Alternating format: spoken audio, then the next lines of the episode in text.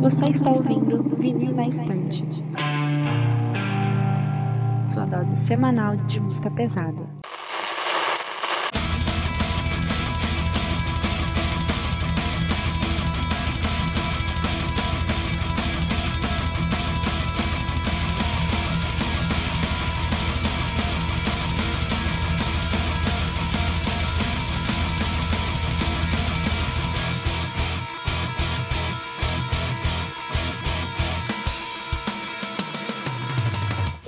Sou a Gabi. Eu sou a Carol. Eu sou a Débora. Eu sou a Manu. E eu sou o Sander. Quer dizer, não, eu sou a Kate.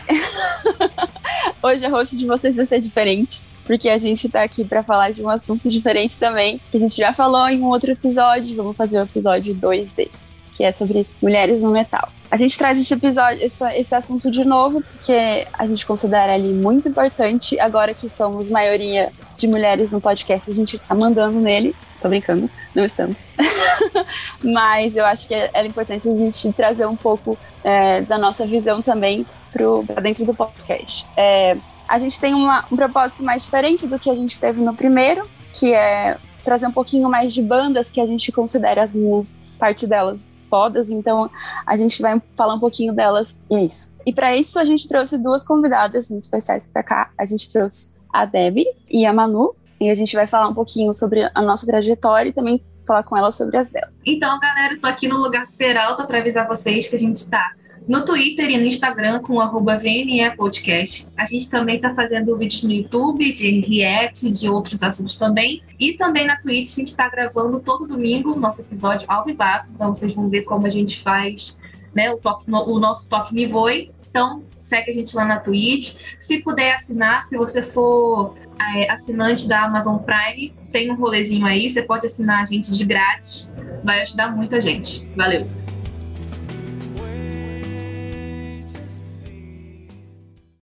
Now I will tell you what I've done for you. 50,000 tears I've cried. É, então eu queria começar perguntando para vocês, assim, tipo, para vocês se apresentarem aí de onde vocês vêm e contar um pouquinho da trajetória de vocês que leva até o gosto musical que vocês têm hoje. Eu começo então. Bom, gente, eu sou Débora, também conhecida aí como Deb. Eu sou de São Paulo, sou vocalista da banda Final Disaster e eu não me lembro, assim, eu não consigo lembrar é, o, o, corte da minha vida, assim, que eu comecei a ouvir metal. Eu comecei a ouvir rock ali com uns 13 anos, comecei a ouvir grunge e tal, e eu acho que igual todo mundo, eu comecei a ouvir metal ouvindo Iron Maiden. E, e eu também nasci numa época muito que eu, acho, eu considero assim muito privilegiada, que foi ali no. Eu fui adolescente ali no começo dos anos 2000, quando tava estourando new metal, então acho que foi aquela época que tinha aquele grupinho de, de roqueiro na escola e tudo mais, e a galera trocava CDzinho gravado, é, baixava música no SoulSeek, essas coisas, então acho que é, foi mais ou menos nessa época aí que eu comecei a ouvir e pouco depois também teve o boom aí da, das bandas de gothic metal e, e, muitas que hoje a gente considera aí como symphonic metal, mas que começaram na, na raiz ali do gothic metal também. E eu acho que foi aí também que eu decidi que eu queria cantar metal, porque eu sempre gostei de cantar, mas acho que não tinha tanto, assim, ah, a gente ouvia, sei lá, Iron Maiden, essas coisas, e aí quando começou ali Evanescence, Nightwish, essas bandas com mulheres é, a estourarem mesmo, a, a, dar aquele boom ali no começo dos anos 2000, acho que foi quando eu decidi que eu queria fazer aquilo também, então isso aí foi bem, bem importante, assim, pra, pra minha formação de cantora e de, de ouvinte de metal. É, Oi, tudo bem, meninas? Eu sou a Manu. Eu de vez em quando apareço aqui no VNE, eu sou lá do Sombras e Símbolos Podcast, que eu falo de psicologia analítica com o Sandra e uma galera. Eu sempre faço meu jabá aqui, mas é sempre bom reiterar. É, eu tenho 20 anos e acho que eu comecei a trajetória no metal com todo mundo também, né? Sempre com o Iron Maiden ou então muito power metal. Eu sempre ouvi, eu cresci com música de Manowar no talo, e depois eu fui desenvolvendo um certo gosto. E eu acho que, afunilando um pouquinho sobre o assunto, é, aconteceu comigo uma coisa muito. Vou dar uma palestrada aqui. mas que eu sempre ouvi muito metal, mas eu lembro que eu sempre fui muito acostumada a ouvir vozes masculinas, predominantemente masculinas, sempre masculinas. E sempre que eu ia parar para ouvir vozes femininas cantando, né, como teve muita ascensão de bandas com mulheres vocalistas, com mulheres no comando, aquilo ali me ficava meio putz, eu, eu não gostava muito de fato, eu não tinha muito interesse, eu sempre achei que era muito melódico, eu não tive a fase Nightwish, e, né, eu fui dura, vou ser duramente criticada agora. E, mas de fato, e aí depois de muito tempo com essa coisa de ah, não, não gosto, sei lá, não faz meu estilo, não sei o que, que eu fui me tocar o quão isso era muito misoginia internalizada, de certa forma. Que eu não gostava, tipo, ah, porque não era meu estilo. Só, tipo, nossa, eu achava nada a ver porque era uma mina cantando. E quando eu tive esse estalo, que eu pensei, nossa, que, que merda, né? Como esse é um mundo misógino pra caralho como que eu, que sou uma mina, estou não estou gostando de uma outra mina fazendo um negócio só porque ela é uma mina também. Então, depois que eu tive esse estalo, que eu passei a ouvir mais de fato uma, mulheres cantando e ter esse estalo foi incrível para mim, porque hoje em dia é muito poderoso ver uma figura feminina orquestrando uma banda, comandando uma banda, comandando uma plateia, e eu acho isso muito foda. E eu tive esse. Aconteceu comigo essa coisa de, de não gostar disso por um tempo por pura misoginia internalizada, eu acho, hoje em dia. Mas é isso. Vencendo. Bom, vou começar aqui. Eu sou a Gabi, né? Integrante do podcast. Estava sumida aí um tempo, mas voltei. Olá. É, eu comecei a ouvir metal com uns 13 anos, mais ou menos. Foi ali na. Eu sou novinha, então, repara não. Comecei a ouvir lá em 2011, quando voltou o Rock in Rio, teve aquele hype todo, e aí eu fui resgatando um monte de banda que eu já tinha ouvido na infância, mas não era fã, sabe? Bark, o próprio Evanescence.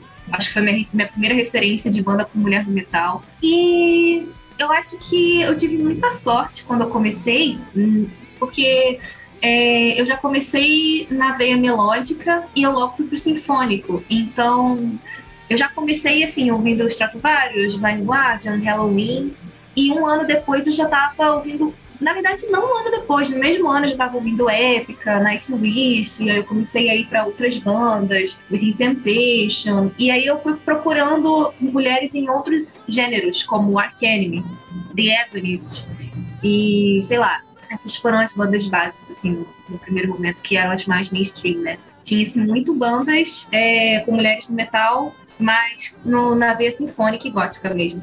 E então, assim, foi isso. Eu, eu ouço mulheres numa banda na formação desde que eu ouço metal, basicamente, né? Eu comecei com Evanescence, eu era muito fã de Evanescence quando eu comecei a ouvir esse tipo de música. E nunca passei, assim, eu sei que o metal é um gênero extremamente machista, extremamente misógino, muito hostil com a gente. Mas eu não tive o que a Débora teve, por exemplo. Eu, criei, eu, eu cresci num, num bairro super afastado no subúrbio aqui do Rio, não se tinha, não tinha amigos que gostassem de metal e rock. Então, a minha, a minha vibe mesmo era na internet e conseguir, não sei como, mas evitar a maioria das pessoas babadas, né? Mas eu sei que, que isso acontece muito. Sempre li relato de, de vocalista falando desse tipo de coisa, do que ela passa. O próprio Nightwish mesmo, acho que todo mundo conhece um pouco. Pelo menos nem, nem precisa nem gostar, mas todo mundo sabe o que a Tária passou, o que a Net passou. Enfim, para mim, hoje em dia, ouvir mulher numa banda de metal já é algo realmente muito natural, porque a minha formação no metal foi assim. Então, é isso. Oi, gente, sou a Carol. Eu estava presente no primeiro episódio de Mulheres no Metal e estou aqui de novo. Então, como deve ter várias pessoas que ainda não me conhecem, é, eu entrei no podcast em outubro do ano passado. E, bom, a, a, minha trajetória é um pouco parecida com a da Gabi. Eu até falo que eu e a Gabi somos gêmeos de opinião, às vezes, muitas vezes, e até agora eu descobri que a gente é um pouco gêmeo na trajetória, assim, do começo. Bom, eu comecei ouvindo as bandas, comecei com uns 12, 12, 13 anos, eu tenho 28 agora, e comecei com as bandas clássicas, Iron Maiden, o Angra e o Evanescence, que foi a minha primeira minha primeira referência de mulher na música, no metal. Logo em seguida, eu conheci o Nightwish. E aquilo abriu ainda mais portas para mim, porque eu pensava, nossa, como assim? A mulher ela canta com voz de ópera numa banda de metal e funciona e dá muito certo. E caramba, que banda incrível e tal. Aí depois eu fui conhecendo outras bandas do, do estilo, tipo Épica, tipo. Deixa eu ver o que mais. Depois eu conheci Shadowside, que eu vou falar um pouco mais, que é muito importante para mim também. Também conheci o Ark Enemy. E aí eu fui percebendo que, nossa, realmente tem bastante espaço para mulher metal e não só no sinfônico, né, que é aquela história de como se diz, da Bela e a Fera. E durante o tempo eu fui conhecendo mais bandas com mulheres e eu sempre apoio no, no, no que eu posso. Falando um pouco agora de Kat, é, como eu já falei isso em alguns episódios atrás, é, eu vim do emo e no emo já não tem muitas mulheres também, né? Então você meio que um, entra no gênero e já fica, ah, tá bom, né? A gente não tem mulheres aqui, meio que acostuma. E aí eu comecei a gostar de Evanescence também. Eu ficava, gente, essa mulher é maravilhosa, mas sempre tem a ideia de que só tem ela, basicamente, né? Pensava, ah, tem, tem ela na banda e apenas. Depois eu cheguei perto de bandas como Nightwish e Épica, mas eu não, não conseguia é, gostar muito delas, assim. Então nunca cheguei tanto nessa parte. E quando eu, meu gosto encostou no metal extremo, Aí eu tive aquele super preconceito, como a Manu comentou, de falar assim: ah, cara, não, é metal extremo, jamais vai ter alguma mulher aqui, elas não vão saber gritar desse jeito, elas não vão. Enfim, não é para elas. Olha só que coisa horrível. Mas, e aí eu, eu bati no Ark Enemy junto com a, com a Angela ainda, né? E falei: não, cara, é muito possível, na verdade. Eu retiro o que eu disse, estava completamente errada. Tem como sim. E a, e a partir disso a gente viu novas bandas, eu vi, né? Novas bandas surgindo dentro desse estilo que eu já gosto muito e chocarem cada vez mais, assim. Inclusive das bandas que a gente ainda vai dizer sobre hoje, muitas delas me chocaram bastante, assim, de ainda, né? Mesmo sabendo que as mulheres têm todo esse poder, ainda foi um pouco mais é, difícil. Por que eu falo isso? Porque eu hoje sou uma fã de black metal e dos, dos estilos mais extremos, digamos assim, e eu achava que era impossível disso, e isso foi totalmente provado que não, né? E nunca tive uma banda porque eu sempre achei que não era para mim, mas sabe aquele sonhozinho incubado, assim, que você tem? Eu, eu acho que ainda tenho esses sonhos em, em, mim, mas eu não sei se ainda tem tempo hábil para isso. Mas seria, seria mais ou menos essa minha trajetória. É, eu esqueci de dizer que, assim como a Gabi, eu morava no interior. Eu morei no interior do Rio de Janeiro, nasci lá, eu morei até os 17 anos. E eu também não tinha amigos que curtiam o estilo, então era fiz muitas amizades na internet, que inclusive duram até hoje também. Até depois, quando eu me mudei para São Paulo, inclusive a Carole, que não tá aqui, ela é uma amizade que a gente já tá. A gente já tem que 10 anos de amizade já esse ano. E é muito parecido com a Gabi também. E em relação a ter banda, também nunca foi. Nunca foi uma pretensão minha, assim, nunca me passou pela cabeça, realmente. Comigo nunca pôde rolar, porque eu não tinha amigo que gostava de metal, então eu ia fazer banda o quê? One Woman Band, eu não, eu não sou talentosa pra isso.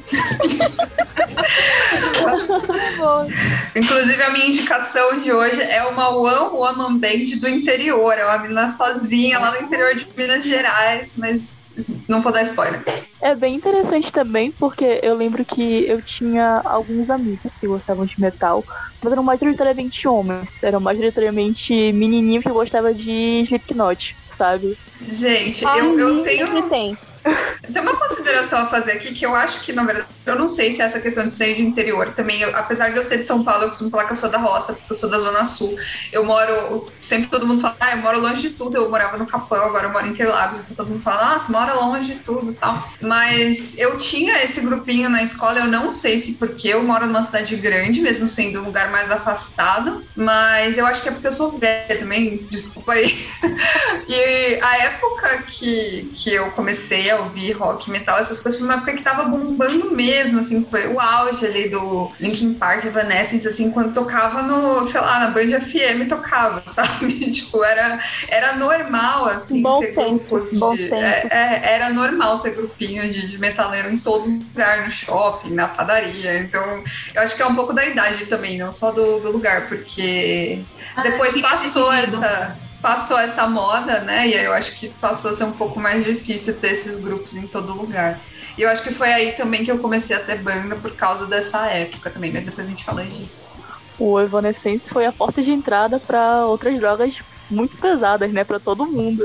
Eu certeza. Pra mim, é engraçado que pra Eu mim uniu não. todas as tribos, mais que o Nirvana. Sabe que pra mim não, porque eu já tinha começado a ouvir Nightwish After Forever antes de conhecer Evanescence, então... Mas acho que por, por uma questão mesmo de, de conhecer as pessoas certas, não porque tinha estourado ainda nem nada. Mas, mas é sim, porta de entrada pra drogas mais pesadas. Sei lá, eu me imaginava até com as roupinhas dela e eu nem achava as roupinhas dela tão legal. Pra você nível de. Exatamente. Não é? Era breguíssimo, mas a gente tava tudo se achando a Emily. Ai, gente. Nossa, qualquer Aquela menina meinha, aquela meinha. preto. A meinha, assim. Ai, gente. A meia fase, nos né? braços, né, gente? Listrado. Sim, A olha aí. gigante, bufante, o coturno até o joelho. Exatamente. Símbolo, Ai, ícone, eu consigo visualizar aqui as, todas as fotos que eu lembro desse, desse lookinho dela, eu consigo imaginar aqui na minha cabeça bem claro.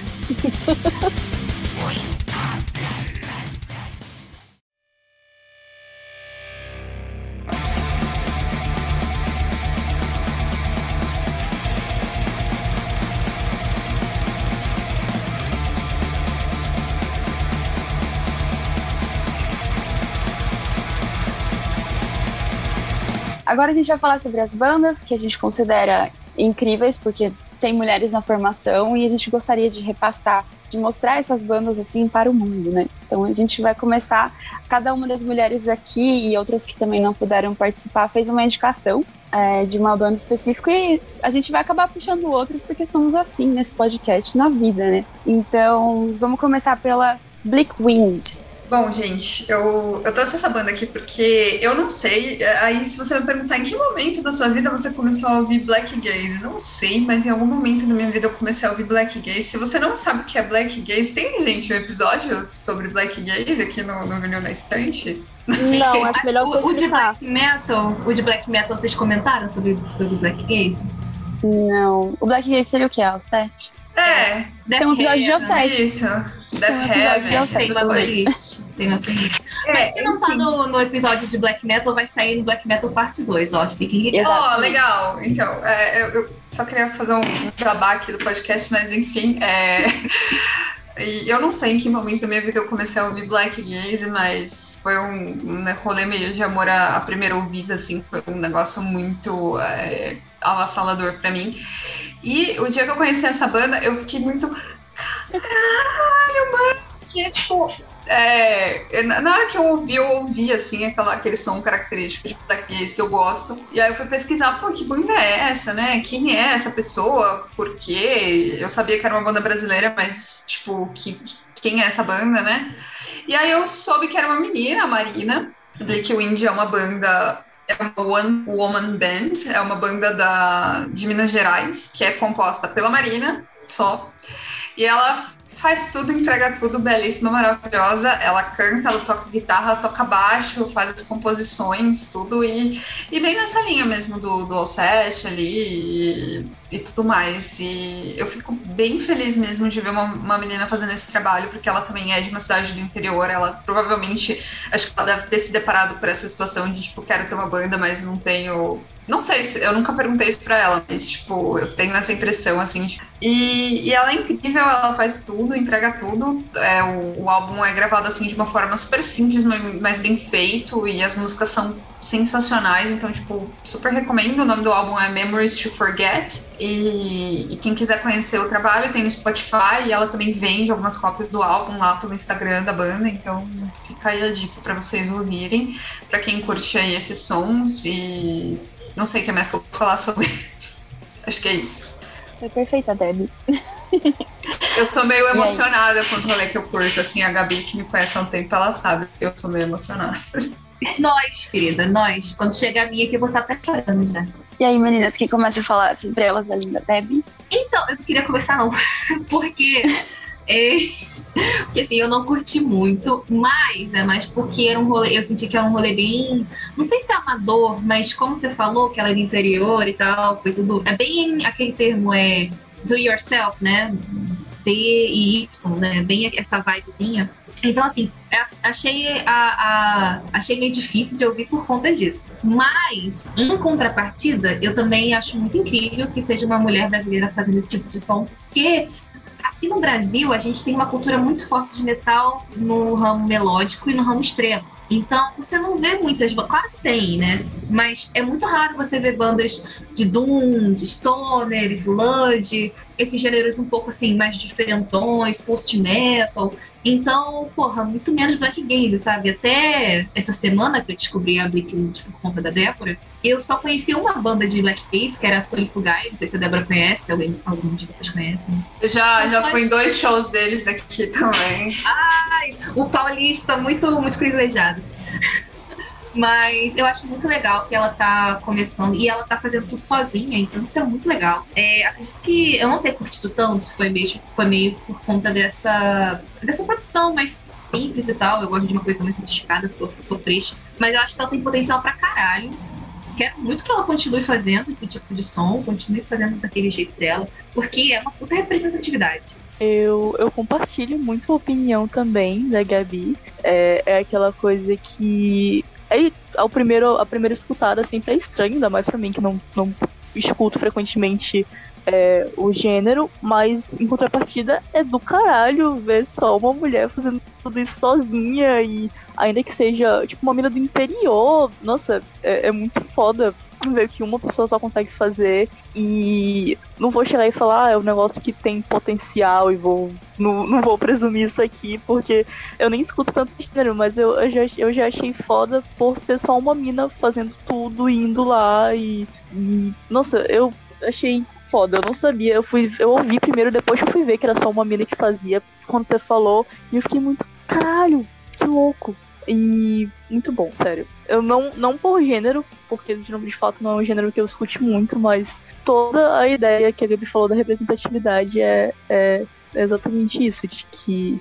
E que espero também que quando tem uma mina fazendo, isso já serve de incentivo para outras fazerem também. Ainda que é, a capacidade de uma pessoa que tem que tipo, fazer uma produção toda sozinha, de ir lá, vender, de ter um público, é, isso é muito foda, isso é muito importante para todos os gêneros. É muito do caralho isso. Sim, concordo completamente com a questão da representatividade. Inclusive, eu não sabia que era só uma pessoa, só uma mina fazendo tudo isso. É, sobre o estilo, eu sempre ouvi falar, mas eu nunca tinha conhecido uma banda do estilo antes. Gostei, gostei muito do instrumental e eu não, não tinha ideia, realmente para mim não pareceu que era só uma pessoa que fazia tudo isso. Mas a ressalva que eu faço é que o vocal especificamente, só o vocal, na verdade, que eu não gostei. É, para mim pareceu que é uma pessoa que não sabe fazer cultural tentando fazer cultural. Mas, Ai, como foi comentado, como foi comentado que é um negócio mais uh, roots, assim, é, caseiro e ela fez tudo,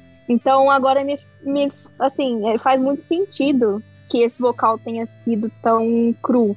Agora eu não sei se foi por causa da produção, se foi a intenção dela, ou se a voz dela é realmente assim. É, Mas uma vida fora bem nova, isso, né? Ela é bem novinha. Então. E eu acho que eu acho que questão de. Assim, pode ser essa questão de técnica, sim, mas também produção de vocal já não é uma coisa fácil em condições favoráveis, né? uhum. né? Então eu sempre dou um desconto assim para produção de vocal porque é uma coisa. Então que... eu não fazia ideia disso, então agora tudo faz sentido. Enfim, no, no, no geral, eu achei muito bom, assim, tirando essa parte do vocal. E eu amei a representatividade, eu não fazia ideia de que tinha uma One Woman aqui no Brasil. E gostei bastante. Cara, eu fui ouvir, assim, foi. Acho que foi a primeira que eu fui ouvir. E eu fiquei completamente em choque, assim. Primeiro, vários, vários choques, várias ondas de choque, como física, eu diria aqui. Porque eu fui ouvindo e falando assim, tá, tem um instrumental incrível, assim, para mim, muito bom. Pecava um pouquinho, assim, na, na produção, mas já estava imaginando que fosse uma questão de, de ser talvez um primeiro trabalho e tal. Imaginei que fosse isso. E fui ouvindo e falei, cara, no mínimo, essa banda tem um potencial. E aí eu fui lá checar, qual que é a mulher que tá nesse, nesse rolê? E eu vi, só tem a mulher no rolê. E eu falei, é, gente, a gente é incrível mesmo, né?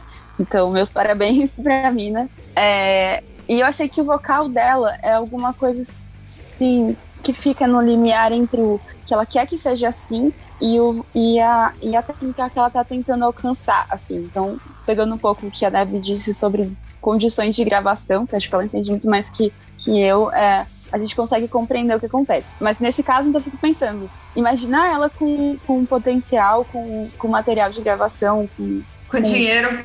sabe, dinheiro, exatamente, com condições de gravar. Vai ser nível super alto, nível que a gente espera de, de bandas, né, é, já mais conceituadas, digamos assim. Então eu fiquei. Fora que eu achei essa capa e, e, a, e a fotinho dela no metal maravilhosos, assim. Eu achei incrível mesmo. Sim, a capa, o logo, eu sou pessoa dos logos e eu achei sensacional. Sempre, Eu acho sempre, muito- sempre bastante. Eu acho muito legal essa coisa que a Gabi falou do DIY mesmo, do, do é, pô, faça você mesmo. E você vê que tudo foi ela que fez ali, potinho, capinha, gravação e tal. Então talvez eu seja um pouco emocionada porque eu tenho essa vibe do putz, gente. A mina tá fazendo bagulho ali. Eu, eu falo isso porque caralho, eu, gra- eu gravo música dentro do armário aqui, então eu dou muita moral pra quem faz essas coisas. E, e a gente dá valor a isso, viu? Sim, muito rolê Não, mesmo. sem contar que aqui no Brasil tudo é mais difícil, né? Se pra mulher as coisas no metal já são difíceis, tu imagina pra uma mulher brasileira do interior, que é difícil, cara. Tudo isso exige um custo gigantesco. Sim. Eu não consigo nem imaginar, sabe? Tudo quando é tipo de arte no Brasil custa muito caro, né? E Principalmente viver de música. arte é uma merda. Exato. De arte é uma merda. é, é um luxo, né? Tipo, aqui a gente entende muito a arte de qualquer forma como um luxo. Então, você produzir qualquer tipo de conteúdo é, é muito mais complicado, ainda mais um conteúdo que é um nicho tão específico, né? Então, ela tá muito de Exatamente. parabéns aqui. Todo mundo tá batendo palma pra ela porque ela é foda. Exatamente. Marina, você tem o amor do, VN, do VNE. É, e aí, continuando com mais uma banda Peraí, incrível. Antes de, Diga. antes de continuar, antes de continuar, eu queria puxar um jabá aqui, já que a gente tá falando de black gays e mulheres, queria perguntar se Uhum. vocês conhecem Oathbreaker. Breaker. Eu acho que eu já ouvi falar desse nome, conhece. mas acho que eu não, não parei pra ouvir. Eu não conheço, não. Mas aí, eu quero saber por que, que ela é boa. Vamos lá. Não, vocês têm, s- tipo assim, é, é, é aquela. Eu, eu costumo falar que o, o tipo de música que eu gosto é a música que me faz ter vontade de jogar no chão, e- de me jogar no chão e gritar.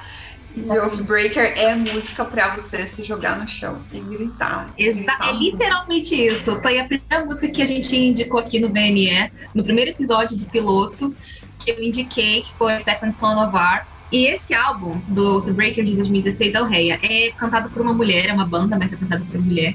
E eu não sei explicar, mas é tipo uma um dos meus álbuns favoritos da vida. É extremamente bem, bem, bem produzido. É um som bem visceral, é um black gaze puxado pro, até pro post hardcore, que é um- é a raiz deles.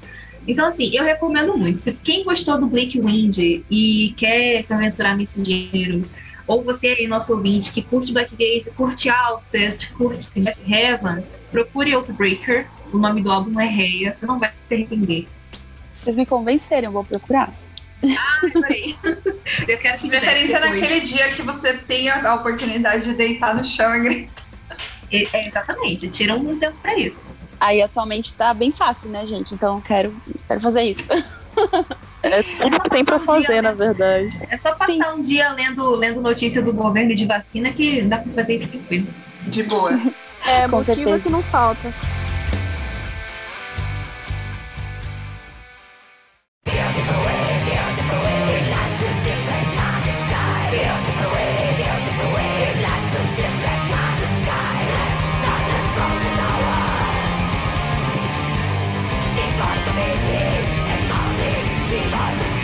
A próxima banda que a gente vai trazer mulheres fodas na formação é o Cadaveria, que é uma banda que foi indicada pela Jade, que não tá aqui hoje, mas faz parte do podcast, nossa membra mais novinha. É, E pelo que eu li dessa banda, Jade, me desculpa aí se eu não sei o que eu vou falar sobre ela, porque eu li bem pouquinho. mas é, é uma banda italiana de black metal, que a vocalista é a mulher da formação. Ela tá na banda eu acho que desde os anos 90, acredito ela. Ela não, a banda existe desde os anos 90 e ela é sua vocalista desde então. É, esse álbum que a gente vai falar agora um pouquinho. Cheiroso, que- né? Isso, Deixar os Madame. É um álbum que, que eles gravaram em 2002. é, e bora lá comentar sobre ele. Bom, eu, eu só gostaria de. O único comentário que eu tenho pra fazer, desculpa, Manu, é. Não, pode falar. É que eu não ouvi assim agora, mas The Shadows Madame, é, falando um pouco da minha velhice, eu tinha um, M, um MP3 player com 128 megas de capacidade e The Shadows Madame era um álbum que estava nesse, nesse meu, nesses meus limitados 128 megas de capacidade quando eu era ainda novinha. Então, Uau. putz, a, a Cadavera, ela é uma ela é uma vocalista assim, acho que ela é um pouco mãe do, das vocalistas de metal extremo, porque é uma das mais velhas, ela é uma pioneira nesse nesse rolê, né? Então, Na entidade. ela é quase uma entidade, então tipo, acho, acho muito foda tanto o álbum quanto ela assim. É só isso mesmo que eu quero comentar. Ela era vocalista de uma banda anterior, o Opera Nine, né? Ela cantava no, no Opera Nine. Eu já ouvi Cantava. algumas músicas e eu até, eu até gostei mais das músicas que eu ouvi do Opera Nine do que cada velha. Mas enfim. Ela cantava lá mesmo, Gabi, tá certo. E essa banda também é outra top. Acho que eu ouvi e eu gostei bastante. É, eu nunca tinha ouvido falar da banda e eu me surpreendi muito, porque é muito bom. E tanto o vocal quanto o instrumental. Eu, na verdade, essa banda é de todas da lista que eu ainda não conhecia, foi a que eu mais gostei. Eu acho que lá, só, só do nome dela, né? É, Só do nome dela ser o nome da banda, você já fala, é. Eu acho que Ah, estamos falando de uma banda incrível. de uma mulher incrível, no caso. Sim, eu só ia concordar, porque eu não conhecia, foi a primeira vez que eu escutei, e foi a que eu ouvi mais de uma vez. Eu realmente acho que tá nas minhas entre as favoritas, tá com certeza. Eu achei muito, muito bom. O álbum todo é, é muito bom, acho que não tem nenhuma faixa assim que eu, que eu não tenha gostado. Ele é perfeito, um chuchuzinho e é muito foda que seja uma parada que já tinha gente que conhecia, já era tipo bem antiga e tá sendo apresentado super novo aqui pra quem não conhecia e eu adorei. Eu, eu fui olhar Last FM, que eu tenho desde 2013, eu estudo metal desde 2011.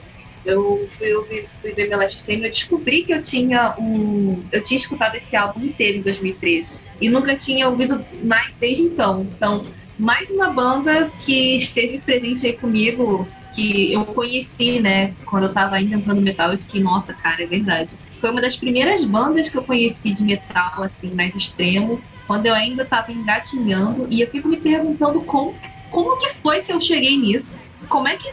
Como é que foi essa descoberta, essa jornada, Gabriela? Como é que você chegou em Cadavéria quando você estava começando ainda, engatinhando? Não sei. Mas, assim, não é muito minha praia. Eu achei o som. Eu, acho o som, assim, muito. Não sei se vocês tiveram essa impressão, mas eu acho que é um, é um black metal que tem influência de gótico, mas ele meio que é puxado pro heavy metal, eu não sei explicar. Ele tem uma pegada assim mais, sabe, de heavy metal tradicional? Não sei. Mas assim, eu respeito pra caralho a Cadavéria. Ela é muito foda. Eu gosto mais das músicas dela no, no Opera Nine. E, cara, é isso, ela é uma entidade, né? Acho que toda mulher que tá no, no extremo deve conhecer ela, a maioria deve conhecer ela, pelo menos que tá aí nesse ramo do, do black metal. Não tem como.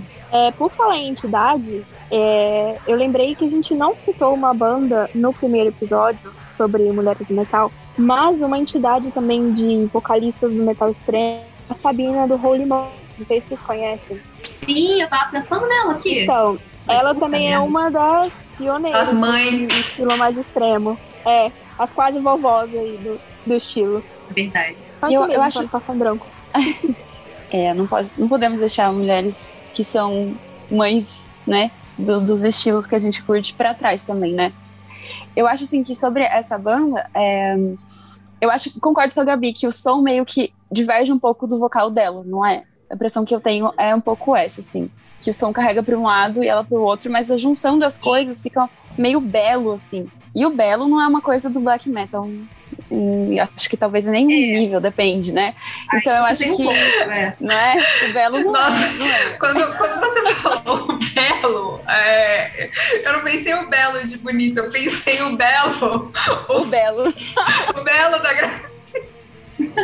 Putz. E ela carregando o belo. Enfim. Socorro. Eu acho que, que ela faz isso, sabe? E, e o que eu chamei quando eu tava ouvindo foi que o som fazia tipo uma cama pra voz dela. Porque mesmo quando ela tá, quando ela tá cantando mais limpo e tal, o som ainda, ainda anda com ela, né? Então isso não é, uma, não, não é mesmo uma característica do black metal. Ia ser muito divergente, assim, se ela cantasse limpo e continuasse o som mais pesado. Mas que mulher, né? né? E, a gente parece que ela tá passando por umas situações meio difíceis. Tem um tempinho, né? Que a galera tava fazendo até uns crowdfundings, assim, pra ela, porque ela não tá muito bem. Então fica aí, nosso, pelo menos os meus votos, e acredito que das meninas aqui também, de que ela melhore, porque, né? Não podemos perder essas Inclusive, mulheres. Hum. Eu acho que quem gosta mais deve saber melhor do que eu, que ela tá, ela tá fazendo um rolê pra cá, inclusive, com indígena. Eu acho que ela viajou pra cá e tudo. Nossa, não Muito sabia. louco, porque ela teve, ela teve câncer, se eu não me engano, gente. Eu posso estar falando merda. Foi coisa câncer assim. Sim, Foi, sim. foi. Eu fiquei sabendo tudo isso com aquele, naquele grupo Overload Music Fest, que o pessoal vem falando sobre isso. Aí ela teve câncer e deve ter rolado uma, uma aproximação espiritual, né? E aí eu acho que ela veio, inclusive, pra cá e gravou música bem contextualizada com, sobre rolê indígena. Eu acho que é isso. Caramba, queria ver. Ou melhor, ouvir. Alguém quer mais falar sobre essa banda ou trazer alguma que tenha a mesma. Ah, eu Mesma cara, trazer. Eu, vou, eu vou sempre trazer banda que teve a cara, porque eu adoro fazer esse jabá de banda de mulher, de, de mulher na formação. Perfeita, Uma banda de. Não, não é a mesma linha, mas é black metal.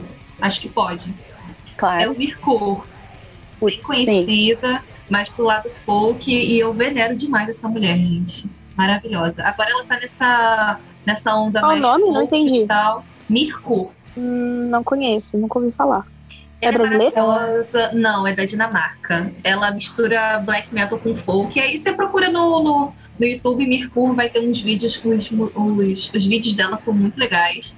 Tem de um Wind, é incrível o, o clipe dela. Se quiser, eu até te mando depois no, no Zap Zap. Mas enfim, maravilhosa. E Vale, já que a gente e já que a gente tava falando do, de, de Black Gaze também, e de, e a Gabi trouxe a Mercury, e sempre que eu quis falar da Mercury, eu acabo lembrando também da Silvane, que, Maravilhosa! que é outra mulher maravilhosa, que, que também faz um, um Black Gaze muito bom. Ela tem. Ela lançou. O último álbum que ela lançou, eu acho que foi o último, que é o Atoms Align, Coming and Down. Gente, esse álbum é um é um must, assim, é uma, é uma obra-prima. E ela é uma, uma menina super fofinha, assim, ela, ela tem uns vídeos no YouTube, tipo, olá, gente, hoje eu vou ensinar vocês a berrar. Aí ela lá, "Ah, oi", tipo, Meu Deus, eu adoro. É, eu é incrível, adoro, ela, adoro, adoro. ela é maravilhosa, tipo... Ela é muito fofa e ela adora o Brasil, gente. Fico apaixonada nela. Perfeito. Tem inclusive um cover dela com o Ninja do Alceste no YouTube. Então, assim, pra quem gosta de Alceste, mais um jabá.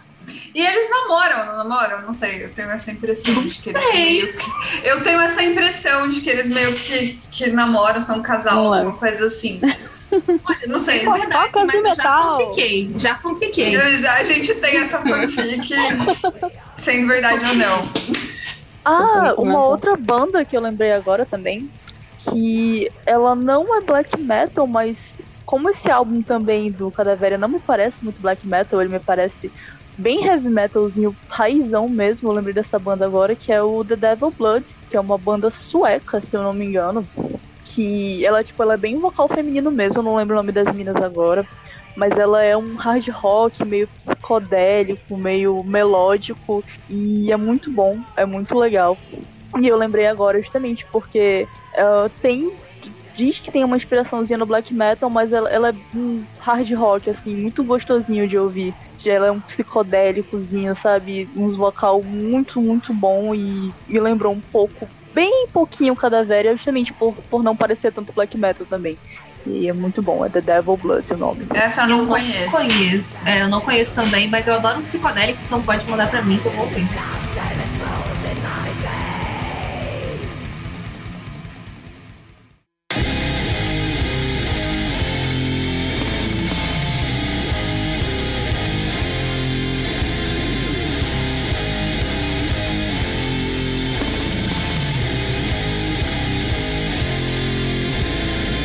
Terceira banda que a gente vai trazer foi uma banda que eu que, que coloquei na pauta, que é a Daimonios, que é uma banda de death metal do Rio Grande do Norte, é, formada por, acredito, serem duas pessoas na banda.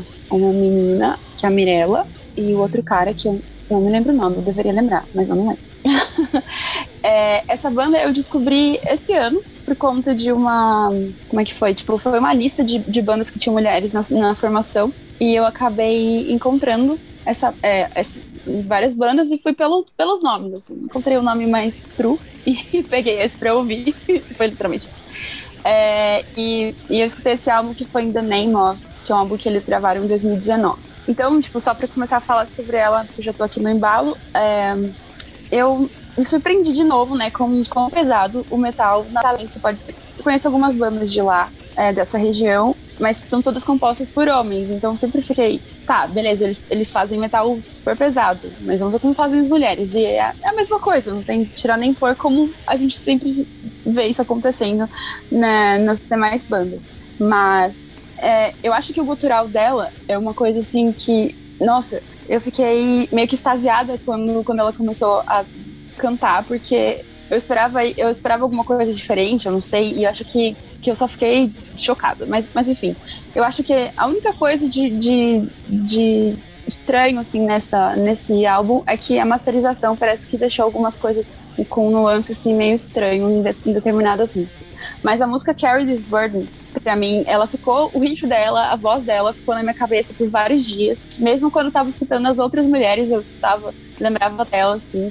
Então acho que eu vou vou conferir o próximo álbum que eles estão pra lançar que eu vi hoje, dia 11 de junho, essa sexta-feira eles vão lançar um novo álbum. Então quero ver o que, que vai ser, porque faz um tempinho que eles lançaram esse, né?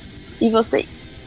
Ah, eu conheci essa banda num, num festival online que- desses de, de quarentena. Fiquei realmente muito impressionada com o vocal dela. Ela é muito, muito boa. Tipo, é, é sensacional mesmo. É... Putz, acho que eu não tenho o que dizer, assim. É só, tipo, puta que pariu. A menina te, te surpreende mesmo, te dá aquele tapão na cara de, de, de qualidade vocal. E que legal que eles vão lançar álbum essa semana. Vou salvar pra ouvir. Eu gostei bastante também, eu gosto bastante de death metal. Tem até uma playlist do VNE, eu não, se eu não me engano, é death metal nordestino, não sei quem fez, mas agradeço eu. todos os dias. Ai, eu adoro aquela playlist, eu descobri bandas muito, muito boas lá. Ah, essa eu não conhecia e eu achei muito, muito bom. Gostei muito, muito, muito. Eu não sabia tanto que tinha uma cena tão forte de death metal nordestino, mas é, eu achei muito bom. Eu gostei bastante. A cena é muito. Eu e tem muitas outras que- coisas, Manu, sério. Mas é muito boa mesmo.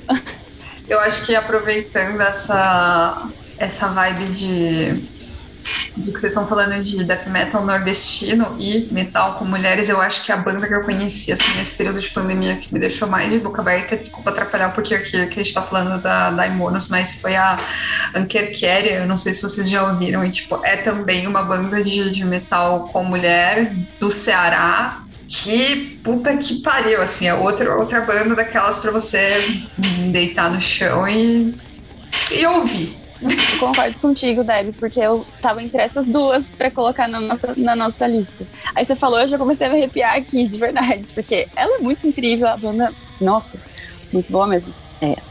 Gente, eu não tinha ideia de banda brasileira, muito menos do Nordeste. Porque, assim, eu ouvi todas as indicações, mas eu não fui atrás pra procurar as bandas que eu ainda não, não conhecia, pra procurar integrantes, história e tudo mais. E eu fiquei realmente impressionada. É, o que me impressionou também é que esse álbum tem nove músicas e tem 28 minutos de duração.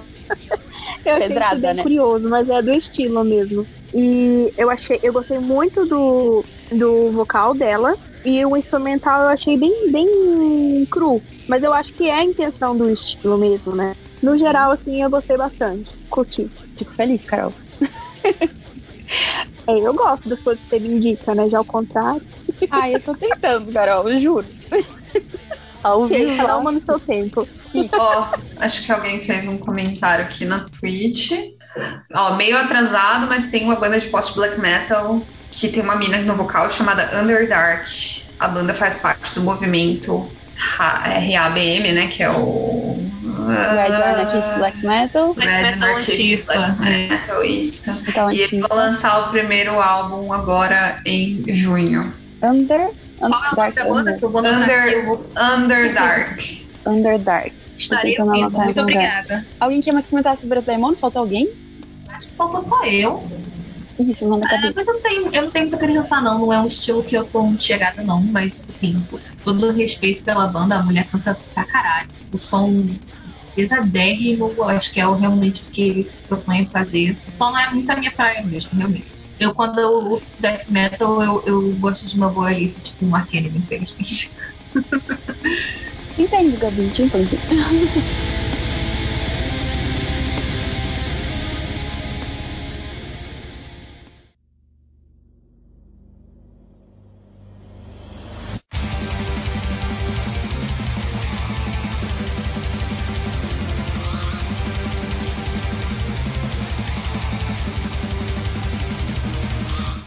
banda que a gente tem que exaltar bastante, eu acredito, é a banda brasileira Vinhas Tênia, de Pagan Black Metal.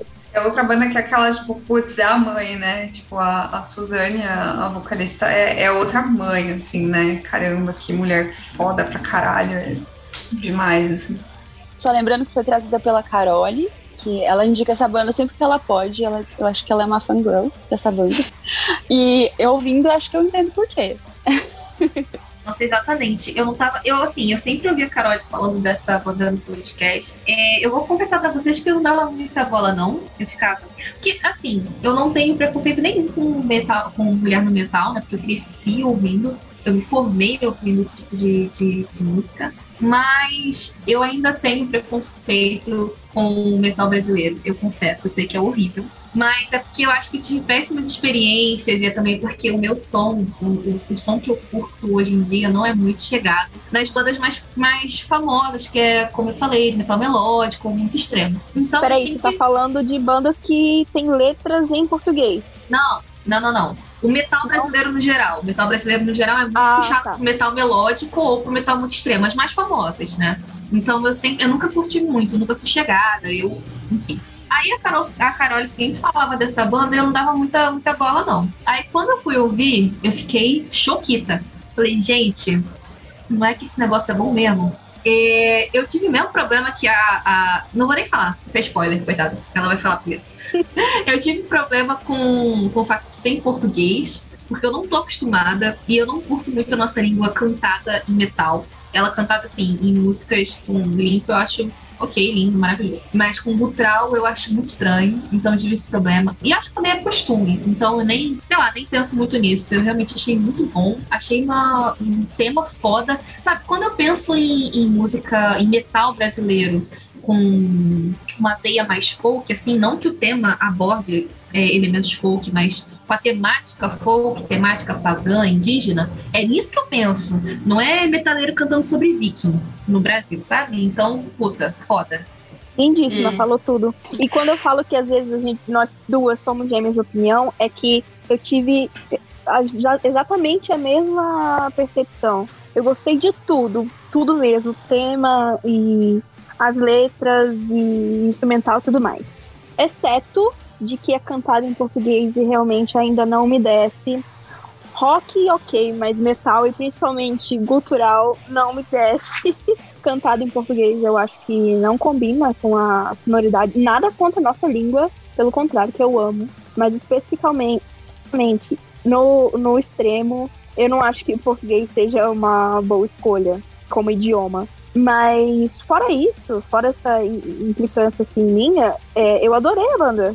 De, de verdade, Carole. Volte a me amar, porque eu amei a banda, exceto o fato de que canta em português. Gente, eu sou o contrário de vocês. Eu, eu amo uma banda cantada em português de extremo. Me indiquem mais bandas que cantem em português, eu acho maravilhoso. Eu totalmente contrário de vocês, eu acho sensacional o gutural em português, mas. Cara, eu acho muito incrível assim, o conceito. Porque tem que trazer mesmo brasilidade pro metal, tem que trazer repre- a nossa representatividade. Eu acho que é só, pelo menos no meu caso, eu acho que é só falta de, de costume mesmo. Eu acho muito estranho. Tanto que eu adoro. Uhum. Cara, eu gosto muito mais de metal cantado em outras línguas. Por exemplo, sei lá, metal. Se o metal é nórdico, eu prefiro que esteja cantado nas línguas é, nacionais do que em inglês, por exemplo. Tô cansada de ouvir música metal em inglês, sabe? Então acho que é só comigo. Ah, peraí, me embolei. Acho que comigo é mais costume. Eu vou dar mais chances aí. Cara, é, quando eu fui ouvir, eu também não tava dando nada e eu adorei. E, e eu demorei pra sacar que tava em português, tipo, eu ouvi metade da primeira música, eu, porra, tá em português, é isso. E, e eu achei muito do caralho. Eu achei foda, eu gostei muito, eu ouvi mais uma vez. É, as letras puta, eu achei perfeito a, a construção do álbum, todas as letras fazem sentido. Quando remete aos temas indígenas, eu achei foda, eu achei muito bom. Não é uma coisa que eu tava acostumada também a ouvir cultural em português. Eu também tive o estranhamento, mas eu não achei que foi um impeditivo para eu não gostar. Eu acho que lá depois, lá pela terceira música, eu já tava já tava ok, já tinha assimilado, sabe? E eu gostei bastante dela. Eu acho que tá dessa lista é, tá no meu top favoritos, assim, uma coisa que eu vou continuar ouvindo. Cara, eu tive eu um também. pouco desse... E eu gostei tanto que eu até vou relevar que é, que, que é em português e vou ouvir mais. E olha só como Olha foi aí. importante. Importantíssimo, Carol. É, Sobre essa banda, eu, eu tive um pouco desse estranhamento por ser em português, até chegar a música Antípodas, que é o nome do álbum, né? Quando chegou nessa, eu falei: esqueça, tá maravilhoso desse jeito. Se ela falasse essa palavra com outro sotaque, com outra entonação, sei lá, não seria a mesma coisa. Eu entendi por que, que ele é cantado em português, porque que faz sentido com a banda. Mas você sabe assim, quando você.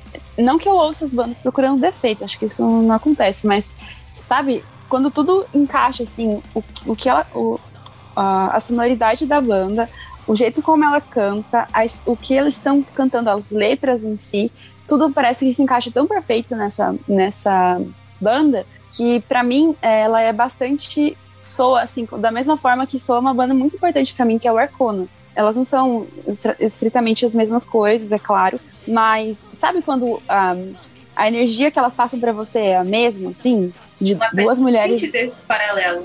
Sim. um de- duas mulheres incríveis cantando sobre as, as suas A próprias raízes. delas. Exatamente. Foi, bateu assim comigo isso. E aí, quando eu entrei no metal, me vi algum, alguma coisa sobre a vocalista, é, sobre ela ter feito um, acho que foi uma tese de doutorado dentro desses assuntos, e eu só fiquei mais ainda né, em choque. Falei, continue cantando em português, porque agora eu já me acostumei. e que, sério, de som foi de longe também a banda que eu mais ouvi da lista. E foi sempre aquela banda que eu, que eu via, sabe, citando, eu sequer sabia que era brasileira. As pessoas citando e falando e tal, e eu não, não corria muito atrás da banda, assim, mas ela já me pegou na capa, no louco, e depois naquela mulher maravilhosa, não tem mais o que acrescentar. Sobre o paralelo com Arcona, eu não tinha parado pra pensar nisso, mas faz todo sentido. Especialmente se a gente lembrar do Arcona mais lá do comecinho, que tinha uma veia assim, é mais black metal, e faz muito sentido, é a mesma energia mesmo. Hum, total. Pelo menos pra mim bateu muito assim, escutei uma. Nossa, não sei, não sei, não sei mensurar. Sem contar que você ouvir uma pessoa cantando sobre suas raízes na língua nativa dela é outro rolê, né? Então, assim, realmente causa estranhamento para quem não tá acostumado, mas é, tem um propósito. Se a gente escutasse Arcona hoje em dia em inglês, não teria a menor graça do que tem, sabe? Então, assim, eu acho foda. Acho que é uma das melhores bandas brasileiras que a gente tem atualmente.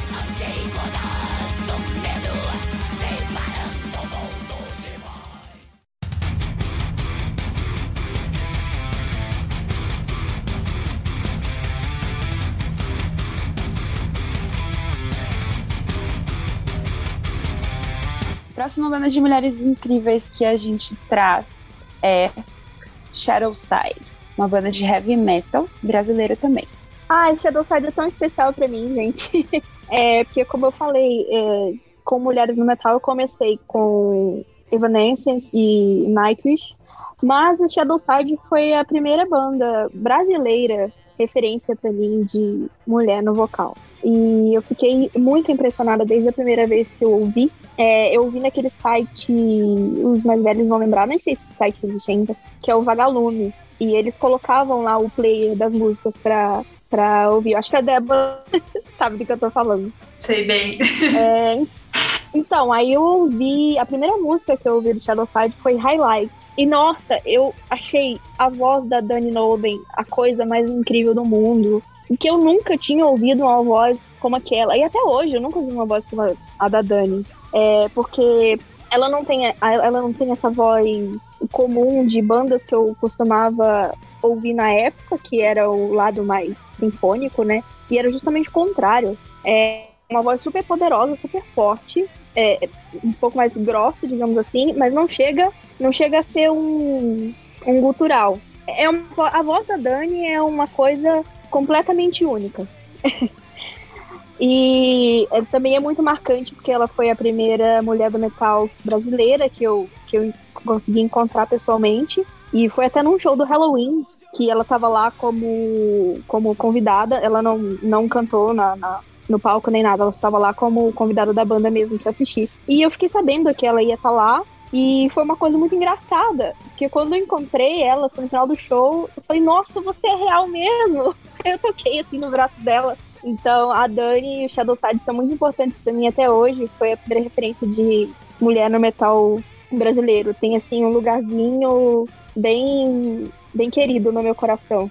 Ah, é, sobre o álbum que eu escolhi, a Shadow Side ela tem quatro álbuns lançados até hoje. E eu amo muito todos os quatro. Só que o Winner Monster Out, que eu indiquei, ele é o terceiro álbum e para mim foi onde a banda ela alcançou a maturidade, digamos assim, o, o, o, som pleno dela que ela seguiu depois. Então por isso que essa é a minha indicação. Mas eu indico todos os quatro álbuns que eu amo demais. Cada um tem sua particularidade. Tem um, tem um que é mais puxado pro, pro hard, tem esse que é mais heavy. E indico todos, se quiserem ouvir mais.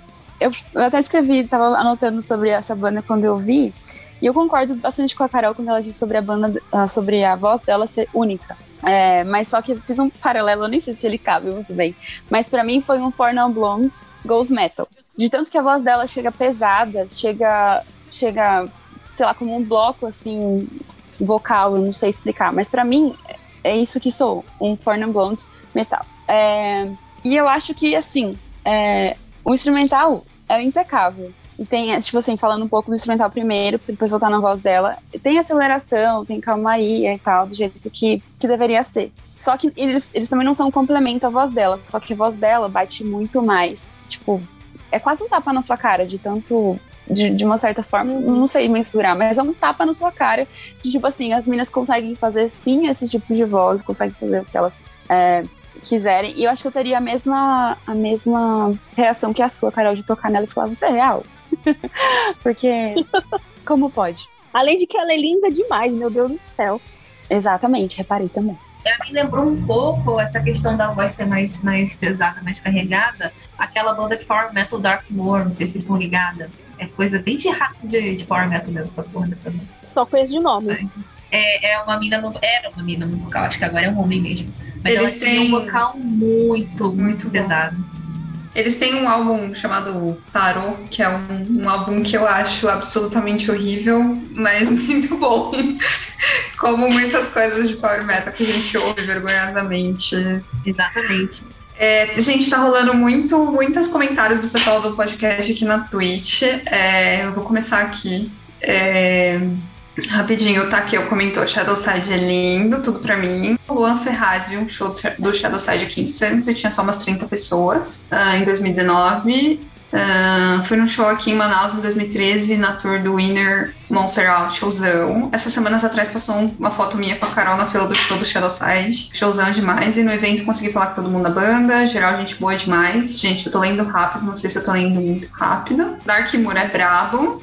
Tarô é bom demais. Não, o álbum Tarot é horrível, cara. É péssimo. Esse álbum é, é, é uma, é, assim, é um dos piores álbuns que eu já ouvi na minha vida, porém adoro. Dark Moor, inclusive, melhor na época que a Elisa estava. Acho que são esses os comentários. Ou o título isso aí. Eu, eu, eu gosto de falar isso, tipo, é um álbum muito ruim que eu gosto muito, né? Eu não, Mas... eu, eu não cheguei a ouvir esse. Não Mas voltando, voltando ao, ao álbum que a gente está falando.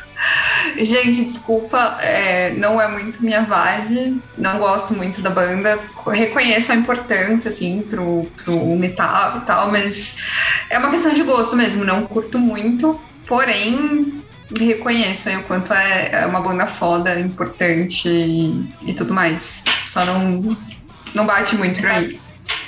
Faço das palavras da Débora a minha, mas não foi uma, uma audição que me incomodou, não. É, eu tava esperando ser bem pior, na verdade, confesso. Mas aí eu botei pra tocar e falei, nossa, é bem produzido, o vocal dela é foda. E, e representa pra caralho. Já sua, Gabi, senão a gente ia lavar roupa suja aqui agora.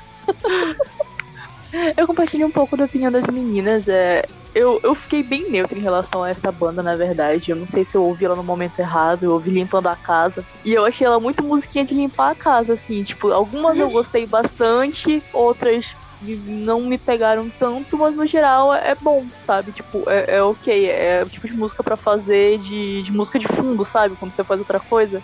Então eu tive muito essa impressão sobre, mas eu vou escutar outros álbuns também. Eu só ouvi esse e ouvi quando eu tava meio dispersa, eu vou, vou prestar mais atenção nela. Então, é, o primeiro. É porque cada um, como eu disse, tem mais uma vertente assim, mais forte. O primeiro é um pouco mais power, o segundo é um pouco mais heavy, hard. O, tem esse terceiro, que é para mim foi o que eles chegaram ao som pleno. E o último, que é ainda mais pesado que o terceiro. Então tem para todos os gostos aí, nesses quatro álbuns deles. É, eles são uma banda de Santos, eu esqueci de falar. São de Santos e eles fazem muito sucesso nos Estados Unidos e na Europa. Funcionaram com várias bandas na Europa e nos Estados Unidos. Inclusive, os Estados Unidos é um, é um, é um mercado muito difícil de entrar, né? Eles são muito fechados. E o Shadow Side conseguiu fazer bastante sucesso por lá. Foda, foda. Isso é muito bacana. Uhum. Cai muito naquela questão do metal mais melódico brasileiro, né? Eu acho que deu uma saturadinha. O Shadow Side mesmo, o Carol, não sei, esse que você falou pra gente, ele é o último da banda? Não, ele é o terceiro. Tem o, tem o último, que é o Shades of Humanity, que é o, que é o último, é o quarto. É de que ano? É, eu não me lembro se é 2016 ou 2017. Eu acho que é 2017. Ah, sem, sem problema, sem problema. Pera, o eu último acho álbum ou Inner Monster Out? Pode, posso estar falando merda? Posso estar falando merda, é só O Inner Monster Out Inner 2012. Monster Out é de 2011. 2011. Uhum. E, e o último, o Shades of Humanity, é de 2017. É, pelo menos comigo, eu tenho essa impressão de que as bandas, não só brasileiras, como mundialmente, dessa vertente assim, um pouco mais crua, mais simples, entre aspas, ser um metal mais puro, é, heavy metal tradicional, power metal, um metal mais melódico assim, deram uma saturada. Então já não é um estilo que, pelo menos, pra mim, não me chama muita atenção. É, se eu tivesse escutado Shadow Side quando a- na, assim, na mesma vibe que a Carol, quando eu tava começando ainda a ouvir metal, eu acho que eu teria ficado igual a ela. Eu teria ficado ensandecida, ficado representando esse tipo de som, sabe? Mas como já passou muito tempo, eu já conheci muita coisa esse ramo e tal, já aquela saturada de metal melódico não me desceu. Porra, eu respeito muito Shadow Side, inclusive, também, porque eles são uma, uma- um puta nome aqui no Brasil. Eu nunca tinha escutado o Shadow Side, mas eu já sabia o que, que era, sabia como é que era a banda, porque eles realmente são famosos aqui. Sabe que eu não acho muito melódico? Eu acho que eles são um heavy metal mais tradicional, mais direto. Então você nem pode ouvir o primeiro. É porque eu acho que heavy metal tradicional já é bem melódico. Eu tenho isso na minha cabeça. É, aí Mas depende é, da percepção de é, um. é, é, é esse espectro, assim, de heavy metal, power metal. É, exatamente.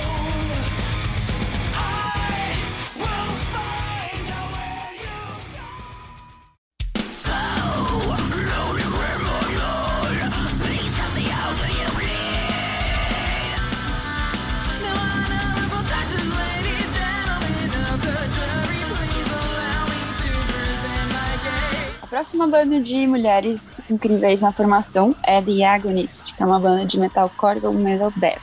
E aí, sobre essa banda, o que nós temos? Quem trouxe? Fui eu, eu, eu trouxe a opção mais clichê possível, porque eu lembro que quando o Sander me, me chamou pra participar do episódio, né, falou, ah, recomendo uma banda. Aí eu, eu tava ouvindo, eu tava ouvindo esse álbum, eu falei, porra, eu fiquei em dúvida entre todas as bandas, eu falei, não, vou, vou, vou levar esse clichêzão do Lullabies for the Dormant's Mind, que tem o, o single, né, do Thank You Pain, o, a- o cartão, o porta-cartão do, do The Agonist, e ele até falou, tipo, ah, fala porque a Gabi gosta também, ela vai te ajudar a falar e não sei o quê. E ele é até um meio guilty pleasure pra mim hoje em dia. Ele é uma das coisas que, quando eu comecei a, a- abrir um pouquinho mais a minha mente, eu ouvia mais. Hoje em dia eu já ouço em situações mais específicas, eu já acho um pouquinho mais guilty pleasure da Agonist. Mas eu acho esse álbum muito, muito gostosinho. Eu gosto muito das músicas. Gosto muito do single, gosto muito da farofa. E a Alice é uma linda, ela é foda, ela é icônica também nesses sentidos, né? Não dava pra gente deixar de falar dela aqui. A mulher é incrível e, e ela também, pessoalmente, ela é uma pessoa muito foda. Ela é comprometida com o direito de proteção dos animais, ela é vegana, ela faz uma coisa meio Luísa Mel onde ela mora.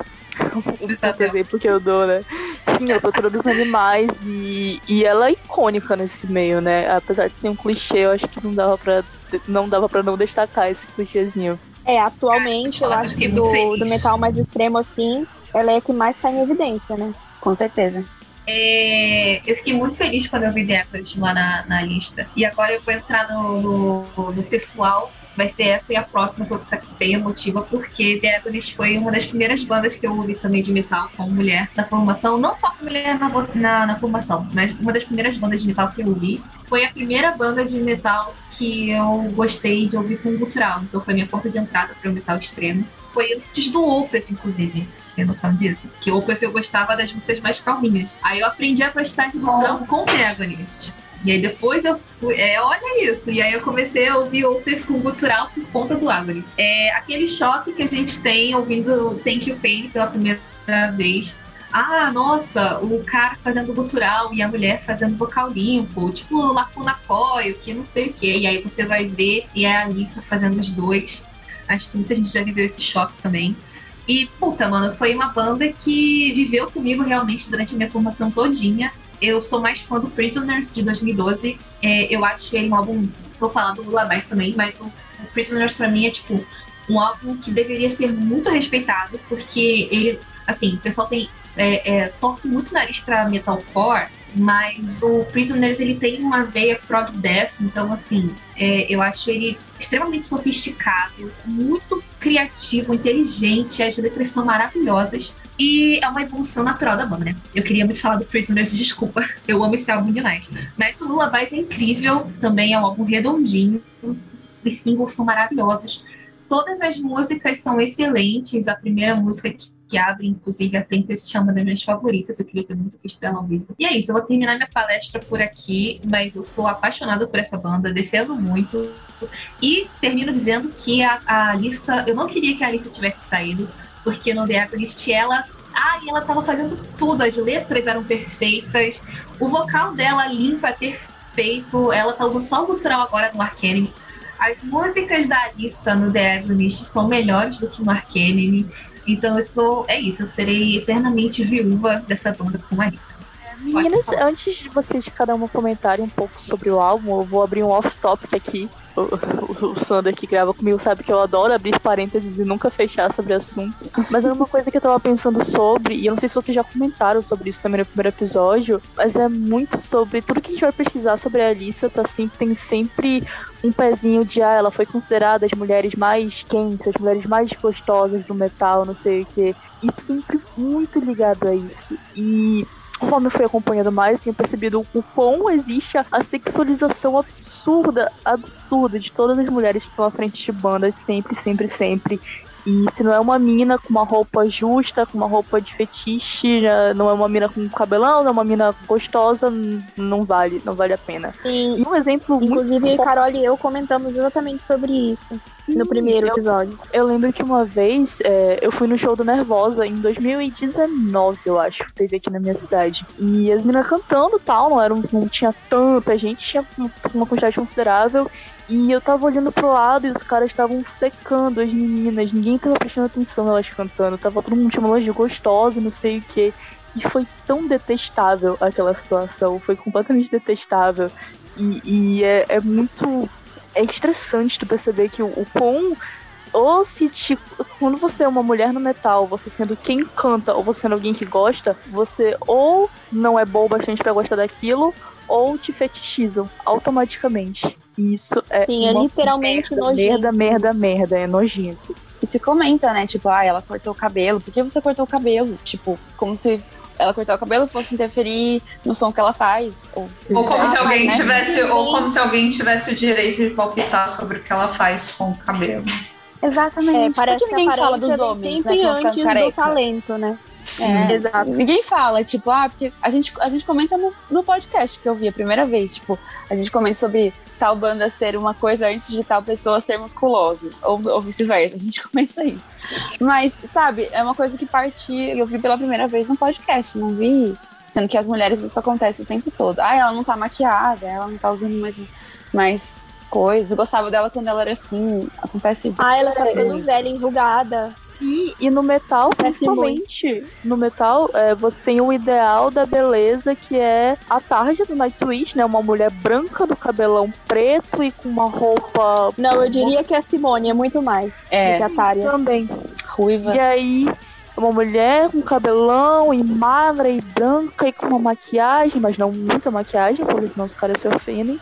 E, e esse estereótipo tá muito encravado numa força muito grande. Então, ainda que, que é do caralho ver mulheres quebrando estereótipos e, e mulheres racializadas, mulheres indígenas, de todos os cantos, de todos os jeitos fazendo isso, é muito desesperador ver o quanto isso ainda é um nicho muito dominante. O quando ainda existam listas dizendo top mulheres mais gostosas do metal. Sabe? Isso é muito desesperador. Isso é muito desesperador mesmo. E não sei se. Não, não vejo muito ser falado sobre, sabe? A gente só tipo, aceit, deu uma aceitada assim. Tem um comentário pe- pertinente aqui no, na Twitch. Instituição contra a academia para os caras do metal, comprovada piora de som. É verdade, isso aí. Tá. É. A Debbie, E- você tem experiências com isso, Debbie? Olha, eu felizmente não. É, eu, eu felizmente não, mas eu convivo com outras meninas que infelizmente relatam muito isso, inclusive coisas bem desagradáveis do tipo perseguição de, de fã e coisas realmente que, que é muito desagradável, né? Não tem nem o que falar, mas acho que eu, eu costumo falar que ou eu tenho muita sorte, é porque eu sou muito grande e as pessoas acham que vão levar um chutão no meio da cara, então alguma coisa do tipo. É sempre bom. As meninas do Nervosa também, eu tinha certeza, tipo, nossa, se ela estivesse ouvindo isso, o cara com certeza nunca ia falar na cara dela.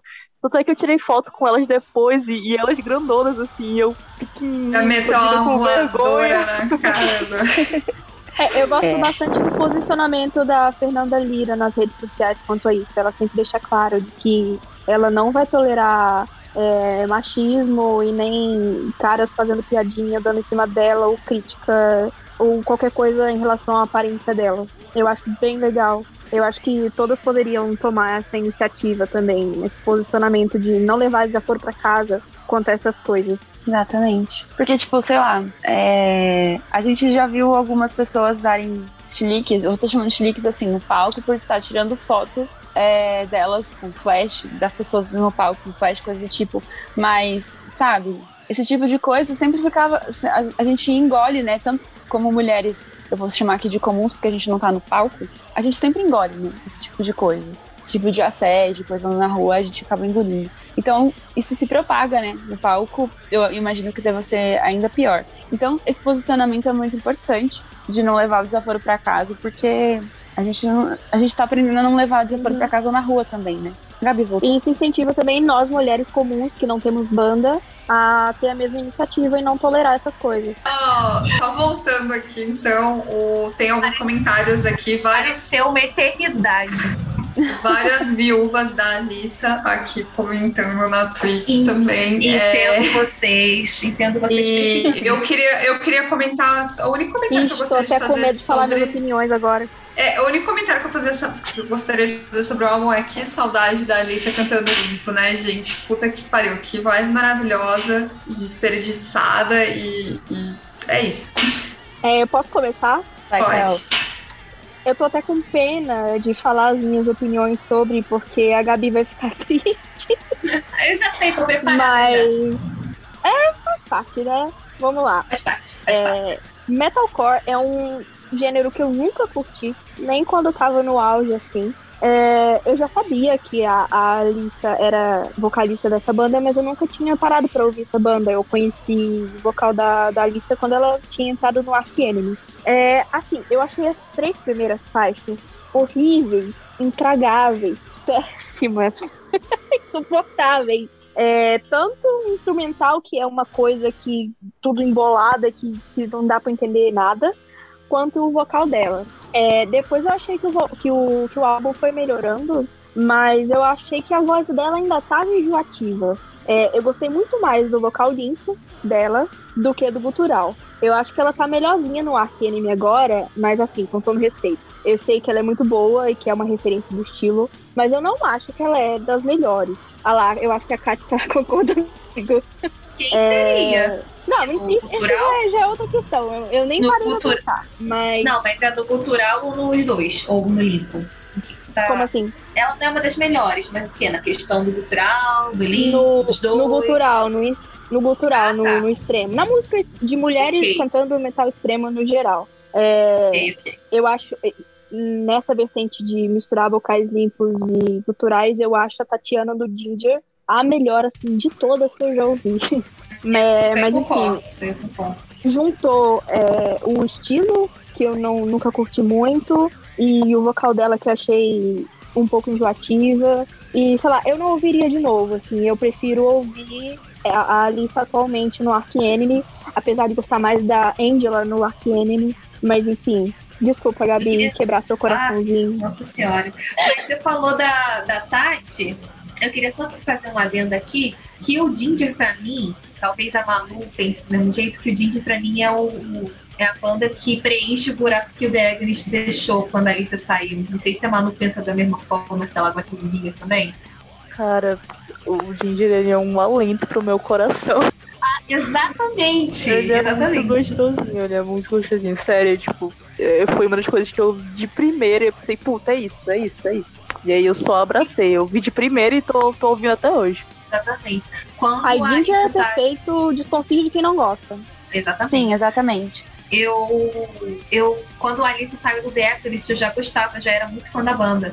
E pra mim, o Prisoners, como eu falei, eu pago um pau demais. Até hoje, pra esse álbum, eu, era, eu achava perfeito. Eu achava que a banda tava numa crescente, assim, de evolução bizarra.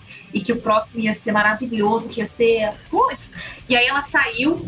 E aí o outro álbum do The Agonist com a substituta eu não curti tanto. E aí eu fiquei, caralho, e agora? Não tem mais uma banda, a, Alice não vai mais cantar limpo. E eu não gostei do The Agonist agora. E não tem mais banda pra ouvir. E aí surgiu o Ginger. Ah, obrigada, Ginger, por tudo.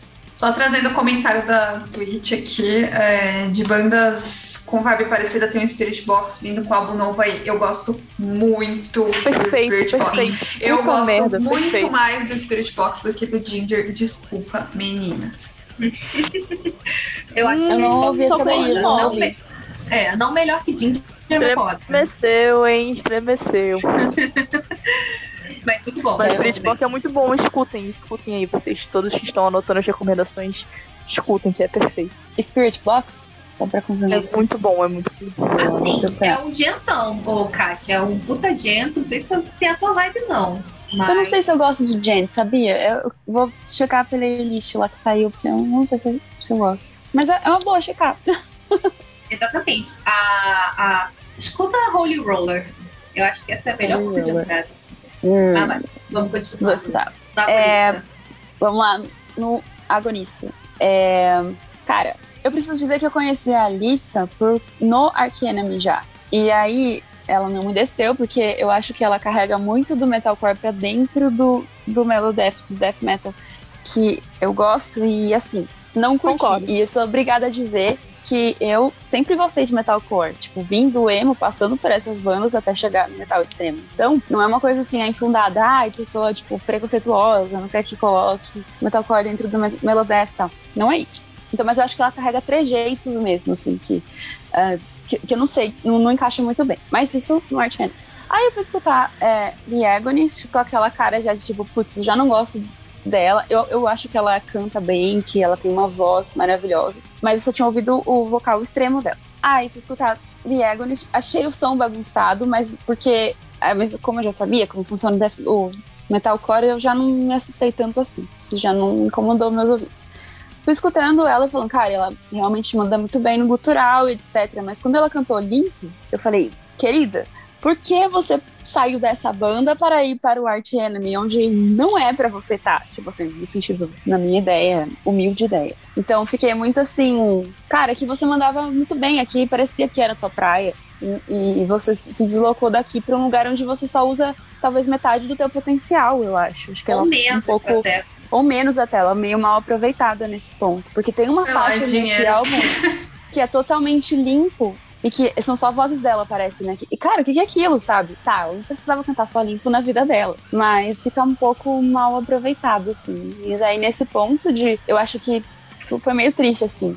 Mas é por, por já não, não gostar muito dela na outra banda, que fui com um pouco desse preconceito, digamos assim. Mas eu acho que ela manda muito bem, sim. Só não é minha praia, de fato. É, sem querer cortar, só dando disclaimer que de fato, quando eu fui ouvir Dragonist, ela também já tava no Ark Enemy. E eu não gosto muito de Ark Enemy, não é muito assim a minha vibe. E eu achei meio nhé. Aí quando eu fui ouvir Dragonist, eu pensei, puta, ok, esse aqui já, já, já tá mais legal, já é mais a minha vibe aqui. Não, sem contar que no Agonist ela escrevia as letras também. E eu não sei se ela fazia parte da composição, mas eu sei que ela escrevia. E as letras da Alissa no Agonist são muito. são muito é, cabeça.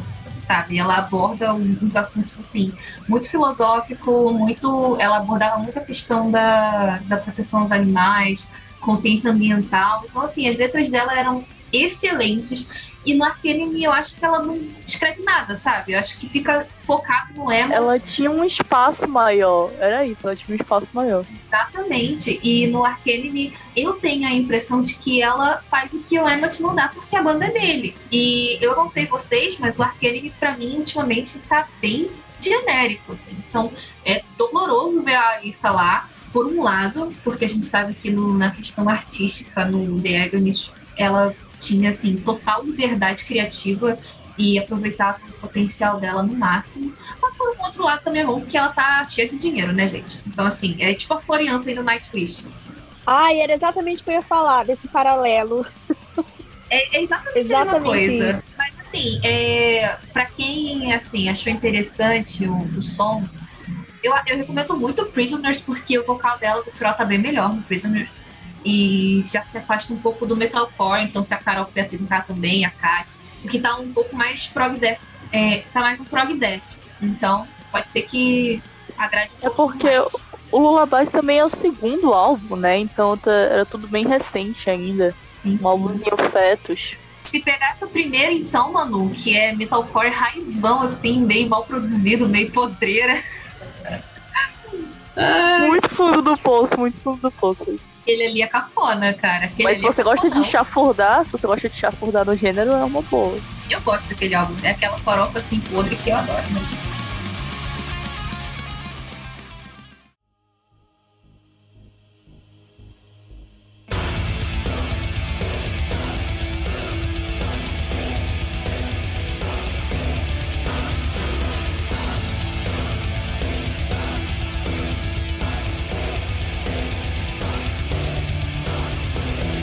Chegamos à última banda que colocamos na pauta com mulheres incríveis, que é o Tristânia. A bandinha que eu trouxe ficou por último, fechando com chave de ouro. Mas assim, quando eu pensei em indicar uma banda, eu na verdade queria fugir do clichê sinfônico gótico, porque eu acho que é o que todo mundo pensa quando se fala em mulher no metal. E eu queria muito que isso fosse assim, extinguido, porque não. Existem milhares de, de, de, assim, bandas com, de diversos gêneros com mulheres no metal na formação. Mas, por que, que eu escolhi o Tristânia? Porque na parte 1 fala, é, de metal sinfônico e de gótico, e não mencionaram Tristânia. Nem Tristânia, nem Theater of Tragedy, nem essa galera da, da, da cena mais roots. Foi o pessoal que, é, assim, fez tudo. Tudo começou com eles. Então eu queria muito trazer a banda por conta disso. É uma das minhas favoritas. Eu tava há muitos anos sem ouvir Tristânia, gente. Muito tempo. Foi a banda da minha adolescência também, quando eu comecei a, a, a encontrar metal sinfônico. Eu comecei no Nightwish, no Épica, mas assim, não demorou muito tempo que eu encontrei no. Eu cheguei no Tristânia, aí depois cheguei no Theater of Tragedy, no The Sins of Thy Beloved, que é essa cena norueguesa de Gothic Metal meio sinfônica, assim, já, já querendo puxar pro sinfônico. E eles são uma referência, sabe? A Vivek Stein é a minha cantora de metal favorita da vida. Eu acho que, sim, todo mundo ama muito a Tária, ou a Sharon Denadel, ou a Simone Simons. Mas pra mim, a soberana é a Vivek Stein. Eu amo demais essa mulher. E é isso, eu queria muito trazer o Tristânia aqui pra gente poder discutir um pouco sobre essa questão da mulher no, no sinfônico, no gótico, é, ver um pouco essas bandas que meio que foram as precursoras, né? E como elas é, influenciaram tanto as bandas que a gente ama hoje, como Epica, Nightwish e tudo mais. Eu achei uma ótima escolha. E também, também é do tipo de banda que eu conheci ali na mesma época que conheci o Nightwish e o Epica, que é bem aquela banda hum, gótico, sinfônico, Bela e a Fera. É, e eu concordo com a Vivek, ela é uma, um, um símbolo mesmo do, do, do mundo do, do metal gótico. E não tem muito o que falar, assim, adoro Tristânia, o meu álbum preferido é o Ashes, que foi inclusive o que eu conheci. E é isso, maravilhoso. O Ashes Beck, é bem volte, por cruzão, né? favor. Ou- Você, Aham. ouviu, o- você ouviu o novo trabalho dela, que saiu ano passado? Não, não ouvi ainda. Ou não? Ela Mas voltou tem pouco tempo, né? tem, tem pouquinho tempo. Ela tinha ficado afastada por conta de pressão ou algo assim, né? Você deve saber mais do que eu. Ela tava meio cansada do show business, meio que o mesmo, a mesma coisa que o Marco teve agora, né? Que ele saiu do Nightwish e deu uma surtada com o show business, ela saiu, é, disse que não tava muito afim, não tava curtindo o direcionamento do som do Tristânia. E aí ficou dando aula de canto lá na Noruega, fora da, da- do, palco, assim. Do palco que eu digo é mainstream, né? Que lá ela atua, atuava em peça de teatro, dava aula de canto, enfim. Que mulher. É, não, eu ia comentar que eu tenho um carinho muito grande pelo Beyond the Veil, porque ele foi o primeiro álbum que eu ouvi de gothic metal, de sinfônico, enfim. E foi nesse esqueminha, o CDzinho na caixinha transparente com uma folha de sulfite escrito Tristânia. Não tinha capa, não tinha foto, não tinha nada, era muito, né, tipo uma menina que copiou o CD de não sei quem, de não sei quem, de não sei quem, e aí empresta o CDzinho pra você pra ouvir na casa da amiga, porque nem o rádio de CD você tem em casa ainda, foi... Então é, era aquela época que... Eu tinha me esquecido que eu era dessa época de pega esse CD emprestado com outro, grava, usa Grava. Acho que era Nero, né? Nero O- copia. O, o programa. Tinha que ter, tinha que ter dois queimadores de CD no computador. Exato. Enfim, Ai, é, quem viveu sabe. quem viveu sabe. Tem gente que é muito nostálgica dessa época, não sou, detesto, adoro a, a época atual que tem streaming, tudo fácil, Não, eu também não banda. sou, eu prefiro agora. Eu prefiro agora, mas é gostoso lembrar. sabe? Mas é gostoso prefiro lembrar. agora. E eu tenho um carinho muito grande por esse álbum por isso, assim, tipo, porque a primeira vez que você ouve, você fala. Aquela voz, assim, aquela coisa muito surpreendente, sabe? Eu acho que até hoje, assim, é, a minha música preferida do Tristânia tá nesse álbum, que é a Sequel of Decay. Ai, eu E- Meu Deus. Eu acho que é isso, assim, eu, eu tenho esse carinho aí por, por esse álbum, por causa dessa, dessa nostalgia de ter sido o primeiro álbum que eu ouvi mesmo de, de Gothic Metal. E, e eu sou uma pessoa muito do Gothic Metal até hoje, né? Eu não sou muito do Symphonic, mas eu sou muito do, do Gothic Metal, desse som mais Beauty, Beauty and the Beast, esse som mais que o Tristania faz. Então, putz, eu gosto pra caramba do, do Beyond the Veil. Eu nunca tinha escutado esse álbum todo, eu sempre caía em uma música ou outra, mas nunca tinha parado pra ouvir ele todo. E ele é muito gostosinho de se ouvir. Ele é muito, ele é muito gostoso. Eu adorei a denominação Música Bela e a Fera, eu vou aderir muito. Mas ele é muito gostoso de ouvir, ele tem o violino, ele tem os instrumentos, e puta, é, é muito bom, é muito chuchuzinho esse álbum. Ele é maravilhoso. Inclusive o violinista que toca no, no Tristania, a Gabi me corrige se eu estiver errado, mas ele é o mesmo que tocava também no The Sins of Die Beloved, que é uma das bandas que eu, que eu mais amo também na vida, assim. Infelizmente só tem dois álbuns isso no mundo, mas. É a mesma cena norueguesa ali, o, o é Pet Johansson o nome dele. É. Tocou no Sirenia também do começo. No começo Sirenia era bom. Sirenia quando era bom. Sirenia quando era bom, já fiz essa piada. Ele tocou no Sirenia também, inclusive recomendo a todos, porque assim, Sirenia hoje em dia tá osso, mas já foi bom. Cara, aquela cena norueguesa deve ter sido maravilhosa de viver. Uma Não panelinha, então. Panelinha, panelinha. A, não sei se vocês conhecem a Liv Christine do Lily's Eyes. Uma banda de Sim, maravilhosa. mistura- Então, ela, ela nasceu ali naquela, naquela. explodiu naquela cena também com o Theatre of Tragedy. Essencial, banda essencial também para entender esse conceito de Bela e a Fera, enfim. Que cena maravilhosa, aquela norueguesa do, do final dos anos 90. Cara, essa, como vocês daqui do podcast já sabem, não é a minha praia, né? Mas escutando, eu fiquei assim, impressionada e eu consegui entender um pouco, talvez, do porquê que essas mulheres que seguiram esses trabalhos no final, elas fizeram isso, né? Porque é meio. De novo, é belo, né? Tipo, é impressionante, de causa umas coisas. Não sei, parece que foi a primeira vez que eu escutei essas coisas e consegui compreender porque que, porque que se gosta tanto desse tipo de música, é, sem ficar tipo, cara, mas por? Sabe, sem ficar tentando procurar alguma coisa que eu goste, assim. Eu acho que foi um. Eu deveria ter começado por essa, talvez. pra não ter ficado com tanto, assim, né? Depois com as bandas que vieram em seguida. Mas gostei bastante do som. Eu tava fazendo uma atividade totalmente aleatória, é, mas, sei lá, de uma, de uma, certa forma me acalmou, assim, acalmar. Eu fiquei bastante intrigada, acho que é a palavra, para essa banda. E talvez. Talvez eu chegue mais em outros álbuns aí. Precisaria de, de perguntar para vocês, gente, qual que eu não vou assistir tanto, assim? O primeiro. E, alguma coisa tem assim. Uma, tem uma veia muito black metal o primeiro álbum. Eu acho que você vai gostar. Vou, vou conferir, Gabi. Só para fazer os comentários da Twitch aqui, dei até uma pausa, Jedi W, dei até uma pausa aqui para vir falar que tô triste porque queria estar tá aí e ainda mais falando dessa banda perfeita. Não sei quem é, desculpa, gente. Jedi W.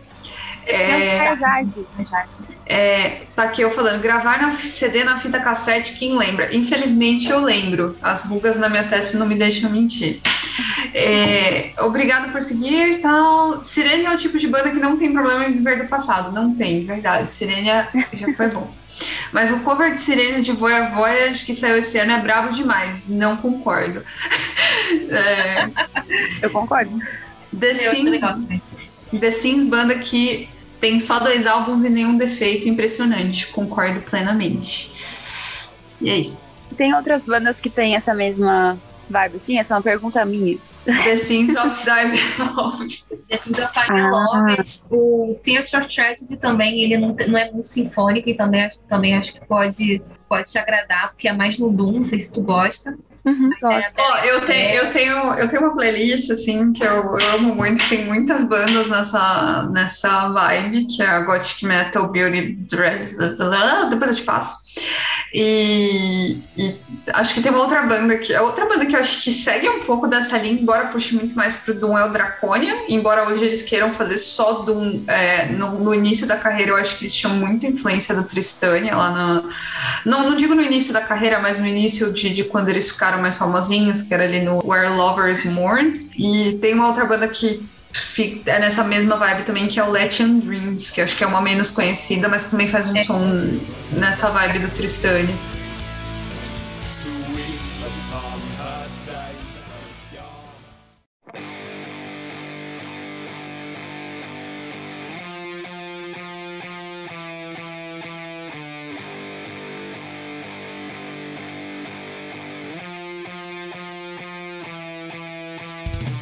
Das bandas que a gente tinha na pauta, acabaram. A gente já contemplou todas, mas eu queria deixar esse bloco mais livre para se caso vocês quiserem fazer alguma indicação de alguma banda em específico, só tipo falar da banda, indicar por quê e tal, fica critério de vocês. Isso. É, eu só queria aproveitar que vocês estavam falando dessas bandas é, clássicas assim do do metal mais gótico e indicar o The Gathering da Necro holandesa Principalmente o, o álbum Mandillion, que é maravilhoso. Também é um clássico da, da cena, Gabi. Tô aqui Fala concordando aí, muito. Não, assim, essa cena, é, é, esse começo de cena do gótico, sinfônico e doom, é maravilhosa. The Gathering, o Mandillion, o Enter do Within Temptation. Eu sei que o Within Temptation hoje em dia tá um negócio assim meio cafona, mas o, o Enter é tudo. O Enter é maravilhoso, gente. Essas bandas assim do começo. Eu não sei se vocês conhecem também, acho que a Débora deve conhecer. É Third and Immortal. Amo, também nossa, maravilhosa. Inclusive, não, deixa, eu ia dar um spoiler aqui, mas. é, Tears Laid Down. Tears Laid in Earth é um disco maravilhoso também, essencial para você conhecer a, a história da, da mulher como frontwoman no metal. Eu acho que é, é, exatamente isso. Claro que antes dela vieram várias, né? Mas é mais essa vertente Doom, mais carregada, mais gótico e tal. Acho que isso é um álbum, assim, o marco zero da entrada da mulher nesse, nesse ramo. Continua, Carol. Desculpa. Falei aqui, palestrei na tua vez. Não, era pra palestrar mesmo. é, é a minha indicação. The Gathering, álbum Mandillion. Perfeito. Já que, já que a gente tá nessa vibe falando desse som, tem uma das bandas que faz parte também dessa, dessa cena aí de, de gothic metal do, do- das boas, das antigas, quando era bom, que, que é o Besic. É uma banda que eu não vejo ter um- uma, uma relevância muito grande assim dentro desse, desse nicho. Mas é uma banda que tem músicas que, que eu gosto muito, que me tocam muito, então sei lá, só, só para complementar aqui a recomendação de bandas na vibe Tristânia e, e outras aqui. Qual é o nome deles? Eu vou anotar, porque eu vou ouvir também. Não conheço. Eu não sei se eu tô pronunciando certo, é Besic, é B-E-S-E-E-C-H, Besic, alguma coisa assim. Gente, nunca ouvi falar. Deve ter tipo Eu já 100 vi ouvintes no. Spotify. Não, é, é uma banda grandinha até, mas, mas eles não têm a relevância que, eu, que as outras bandas, tipo Tristânia, têm nesse nicho. Entendi. É, é completamente diferente ah, do que vocês estão falando, a banda que eu ia recomendar, mas eu nunca ouvi muita gente falando sobre. Na verdade, ela é uma banda, mas ela é um coletivo de vários artistas que fazem. um, se reúnem pra gravar, eles fazem covers. Eu acho que tem algumas músicas autorais, que é Brace Against, que é tipo uma piada com Brace Against the Machine, eles fazem muito cover de Rage Against the Machine que é justamente uma proposta de fazer músicas com um cunho mais social mesmo, com um cunho de protesto. E a vocalista, se eu não me engano, ela ainda é vocalista, é a Sofia Urista, que ela é. Eu não lembro se ela venceu, eu acho que ela não venceu, mas ela participou do The Voice americano e ela foi muito aclamada lá. E ela canta muito, muito, muito. A mulher é linda, ela canta demais, ela é foda. E eles são um coletivo de artistas que fazem música com esse cunho social. E são covers muito, muito, muito bons. Tipo, tu não dá nada ouvindo assim, mas ela começa a cantar e é foda. É, a música Umbra, que é a mais famosa, é muito boa. Eu adoro essa música. Ela, ela não faz um cultural, ela só canta os negócios e é muito bom. Eu sou muito cadelinha dela. Acho que a última que saiu foi um cover do System of a Down, foi Ar- a Aerials, que saiu e é muito bom, sério. É, é muito gostosinho, as músicas são covers maravilhosos e eu não, não ouço muita gente falar sobre, então fica aqui a recomendação. Tô aqui pra confirmar o que a Manu disse. É maravilhoso Brave Against. E eles têm, ó, pra tentar chamar a galera, eles têm covers de Tool. Tem, acho que os mais famosos são os de Tool, né? E tem e é com orquestra. Então, assim, fica maravilhoso.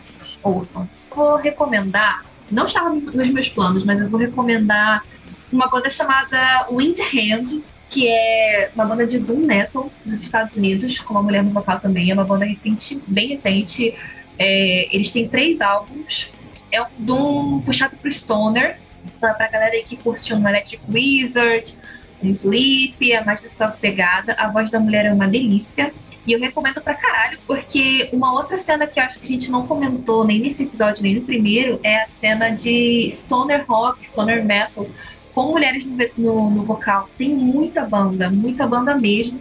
É uma parada que tá realmente crescendo. E é isso. Acho que a banda, uma boa porta de entrada pra isso é o Windhand. Então, é isso. Eu trago uma banda que talvez acho que vocês até conheçam a, a vocalista, eu acho, porque eu vejo comentando nas coisas do podcast. Mas trago é, Hella Rise, que é uma banda que faz trash. Elas, é, ela no caso, Adoro! manda muito bem. E é uma Sou pessoa amiga da Flávia, inclusive. Beijo, Flávia. maravilhosa. ela. então eu indico essa banda, Hella Rise. Acho que ela é gostosa até de falar o nome, assim. E ouçam, porque eles fazem um trash muito bom. Alguém tem mais alguma indicação? Ouçam Chelsea Wolf. mas nem é tão metal assim. Só tem um álbum de metal, mas ouçam Chelsea Wolf. Ela é maravilhosa. Ah, sim, Chelsea Wolf. Perfeita mesmo.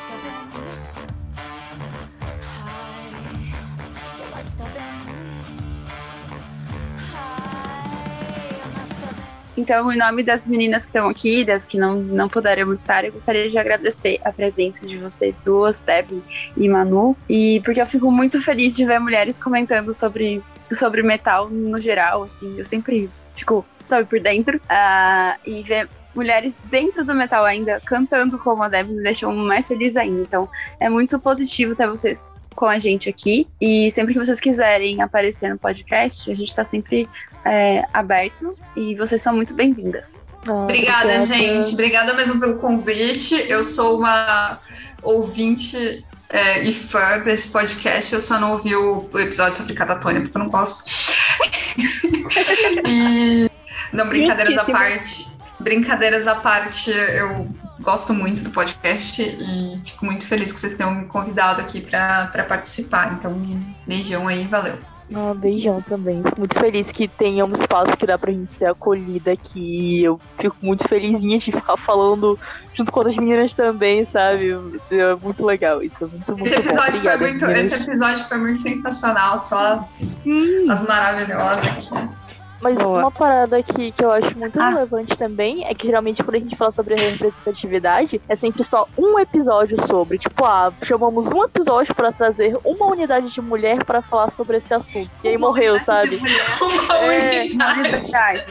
E Uma sempre sobre fêmea aquilo, da né? FPS. É, é sempre Não, isso. mas aí esse é o tá segundo lá, assunto. O dia 8 de março tá, tá sempre lá, carimbado, né? Vamos trazer a fulana pra falar sobre o assunto. Isso é tão datado, isso é tão chato. É uma coisa tão datada. Então é, é muito bom que isso tenha a possibilidade de virar algo mais extenso, porque tu não fica lá só. O VNE vai fazer 32 milhões de episódios, mas tá lá, o episódio 25 é sobre mulher, hein? Não pode reclamar, porque tem aquele sobre mulher. Olha aí. É, e agora, de minha parte, eu só falo que desculpa o atropelo. É porque eu nunca tinha feito isso na vida. E eu fiquei, tipo, muito nervosa. Nas últimas três horas pra trás do podcast, da gravação, eu tava tipo, ah! Então, eu peço desculpa se a, se a coisa saiu atropelada. Não, não você foi vamos. ótimo. Bom, meninas, muito obrigada pelo convite. É sempre muito legal participar. Eu sempre saio aprendendo coisas novas aqui e compartilhando algo novo. Então, eu gosto muito. E eu tô lá no, no Sombras e Símbolos podcast, que eu participo com o Sander. A gente fala de psicologia analítica, Carl Jung, vários rolês de psicologia. E caso você tenha interesse sobre, queira começar a estudar, se aprofundar sobre o assunto, a minha voz tá lá, junto com a de uma galera muito legal também. Então, o nosso Instagram é Sombras e Símbolos, Sombras e Símbolos, tudo junto. E deem essa moralzinha lá pra gente, porque a gente é super legal. E no mais é isso. Eu não tenho banda, mas a nossa outra convidada tem. Bom, então já vou fazer o, o pacote aqui do jabá e da indicação de música. An- Antes de eu fazer a indicação de música, deixa eu perguntar: vocês, vocês querem uma indicação mais voltada para o trash, mais voltada para um som mais melódico, mais dramático? A seu critério. Ah, o que você Exatamente, quiser. sabe? O seu coração mandar. Uhum. Então eu vou escolher pela minha preferência. É, bom, para quem quiser seguir a gente nas redes sociais, é, tem o instagram.com.br Final Disaster Official, YouTube Final Disaster Official Channel e facebook.com.br Final Disaster. E já que vocês me pediram uma música até seis minutos, que a gente não tenha citado e, eu tô aqui para fazer jabá, então eu vou indicar para vocês uma música que tem né, a minha humilde voz, é, que é a música Blood Red Creation. Inclusive, é uma música que tem um, um- um carinho por ela, que é uma música que eu gosto muito, é uma música que eu contribuí muito na, na composição, na letra, nas linhas melódicas. Então, é, é isso. O nome da música é Blood Red Creation e vocês podem ouvir em todas as plataformas. Tem clipe no YouTube também, que a gente fez com muito carinho aí e muito corante de bolo. E é isso. Quem quiser ouvir, fica aí a indicação.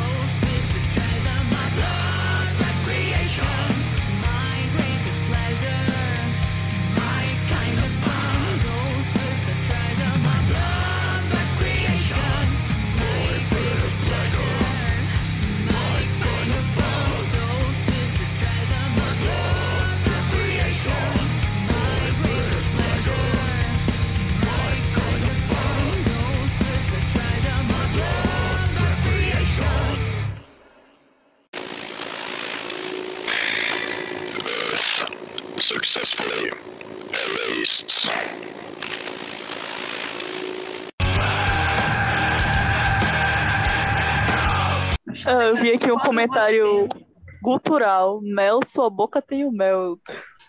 Perfeito. Sander perdeu o, post de- o, o posto dele de host. É, adeus. Perdeu o menor. Vamos dar um golpe de, de estado e colocar a Kat como host do. do... Sanders perdeu tudo, morando de aluguel aqui no VNE.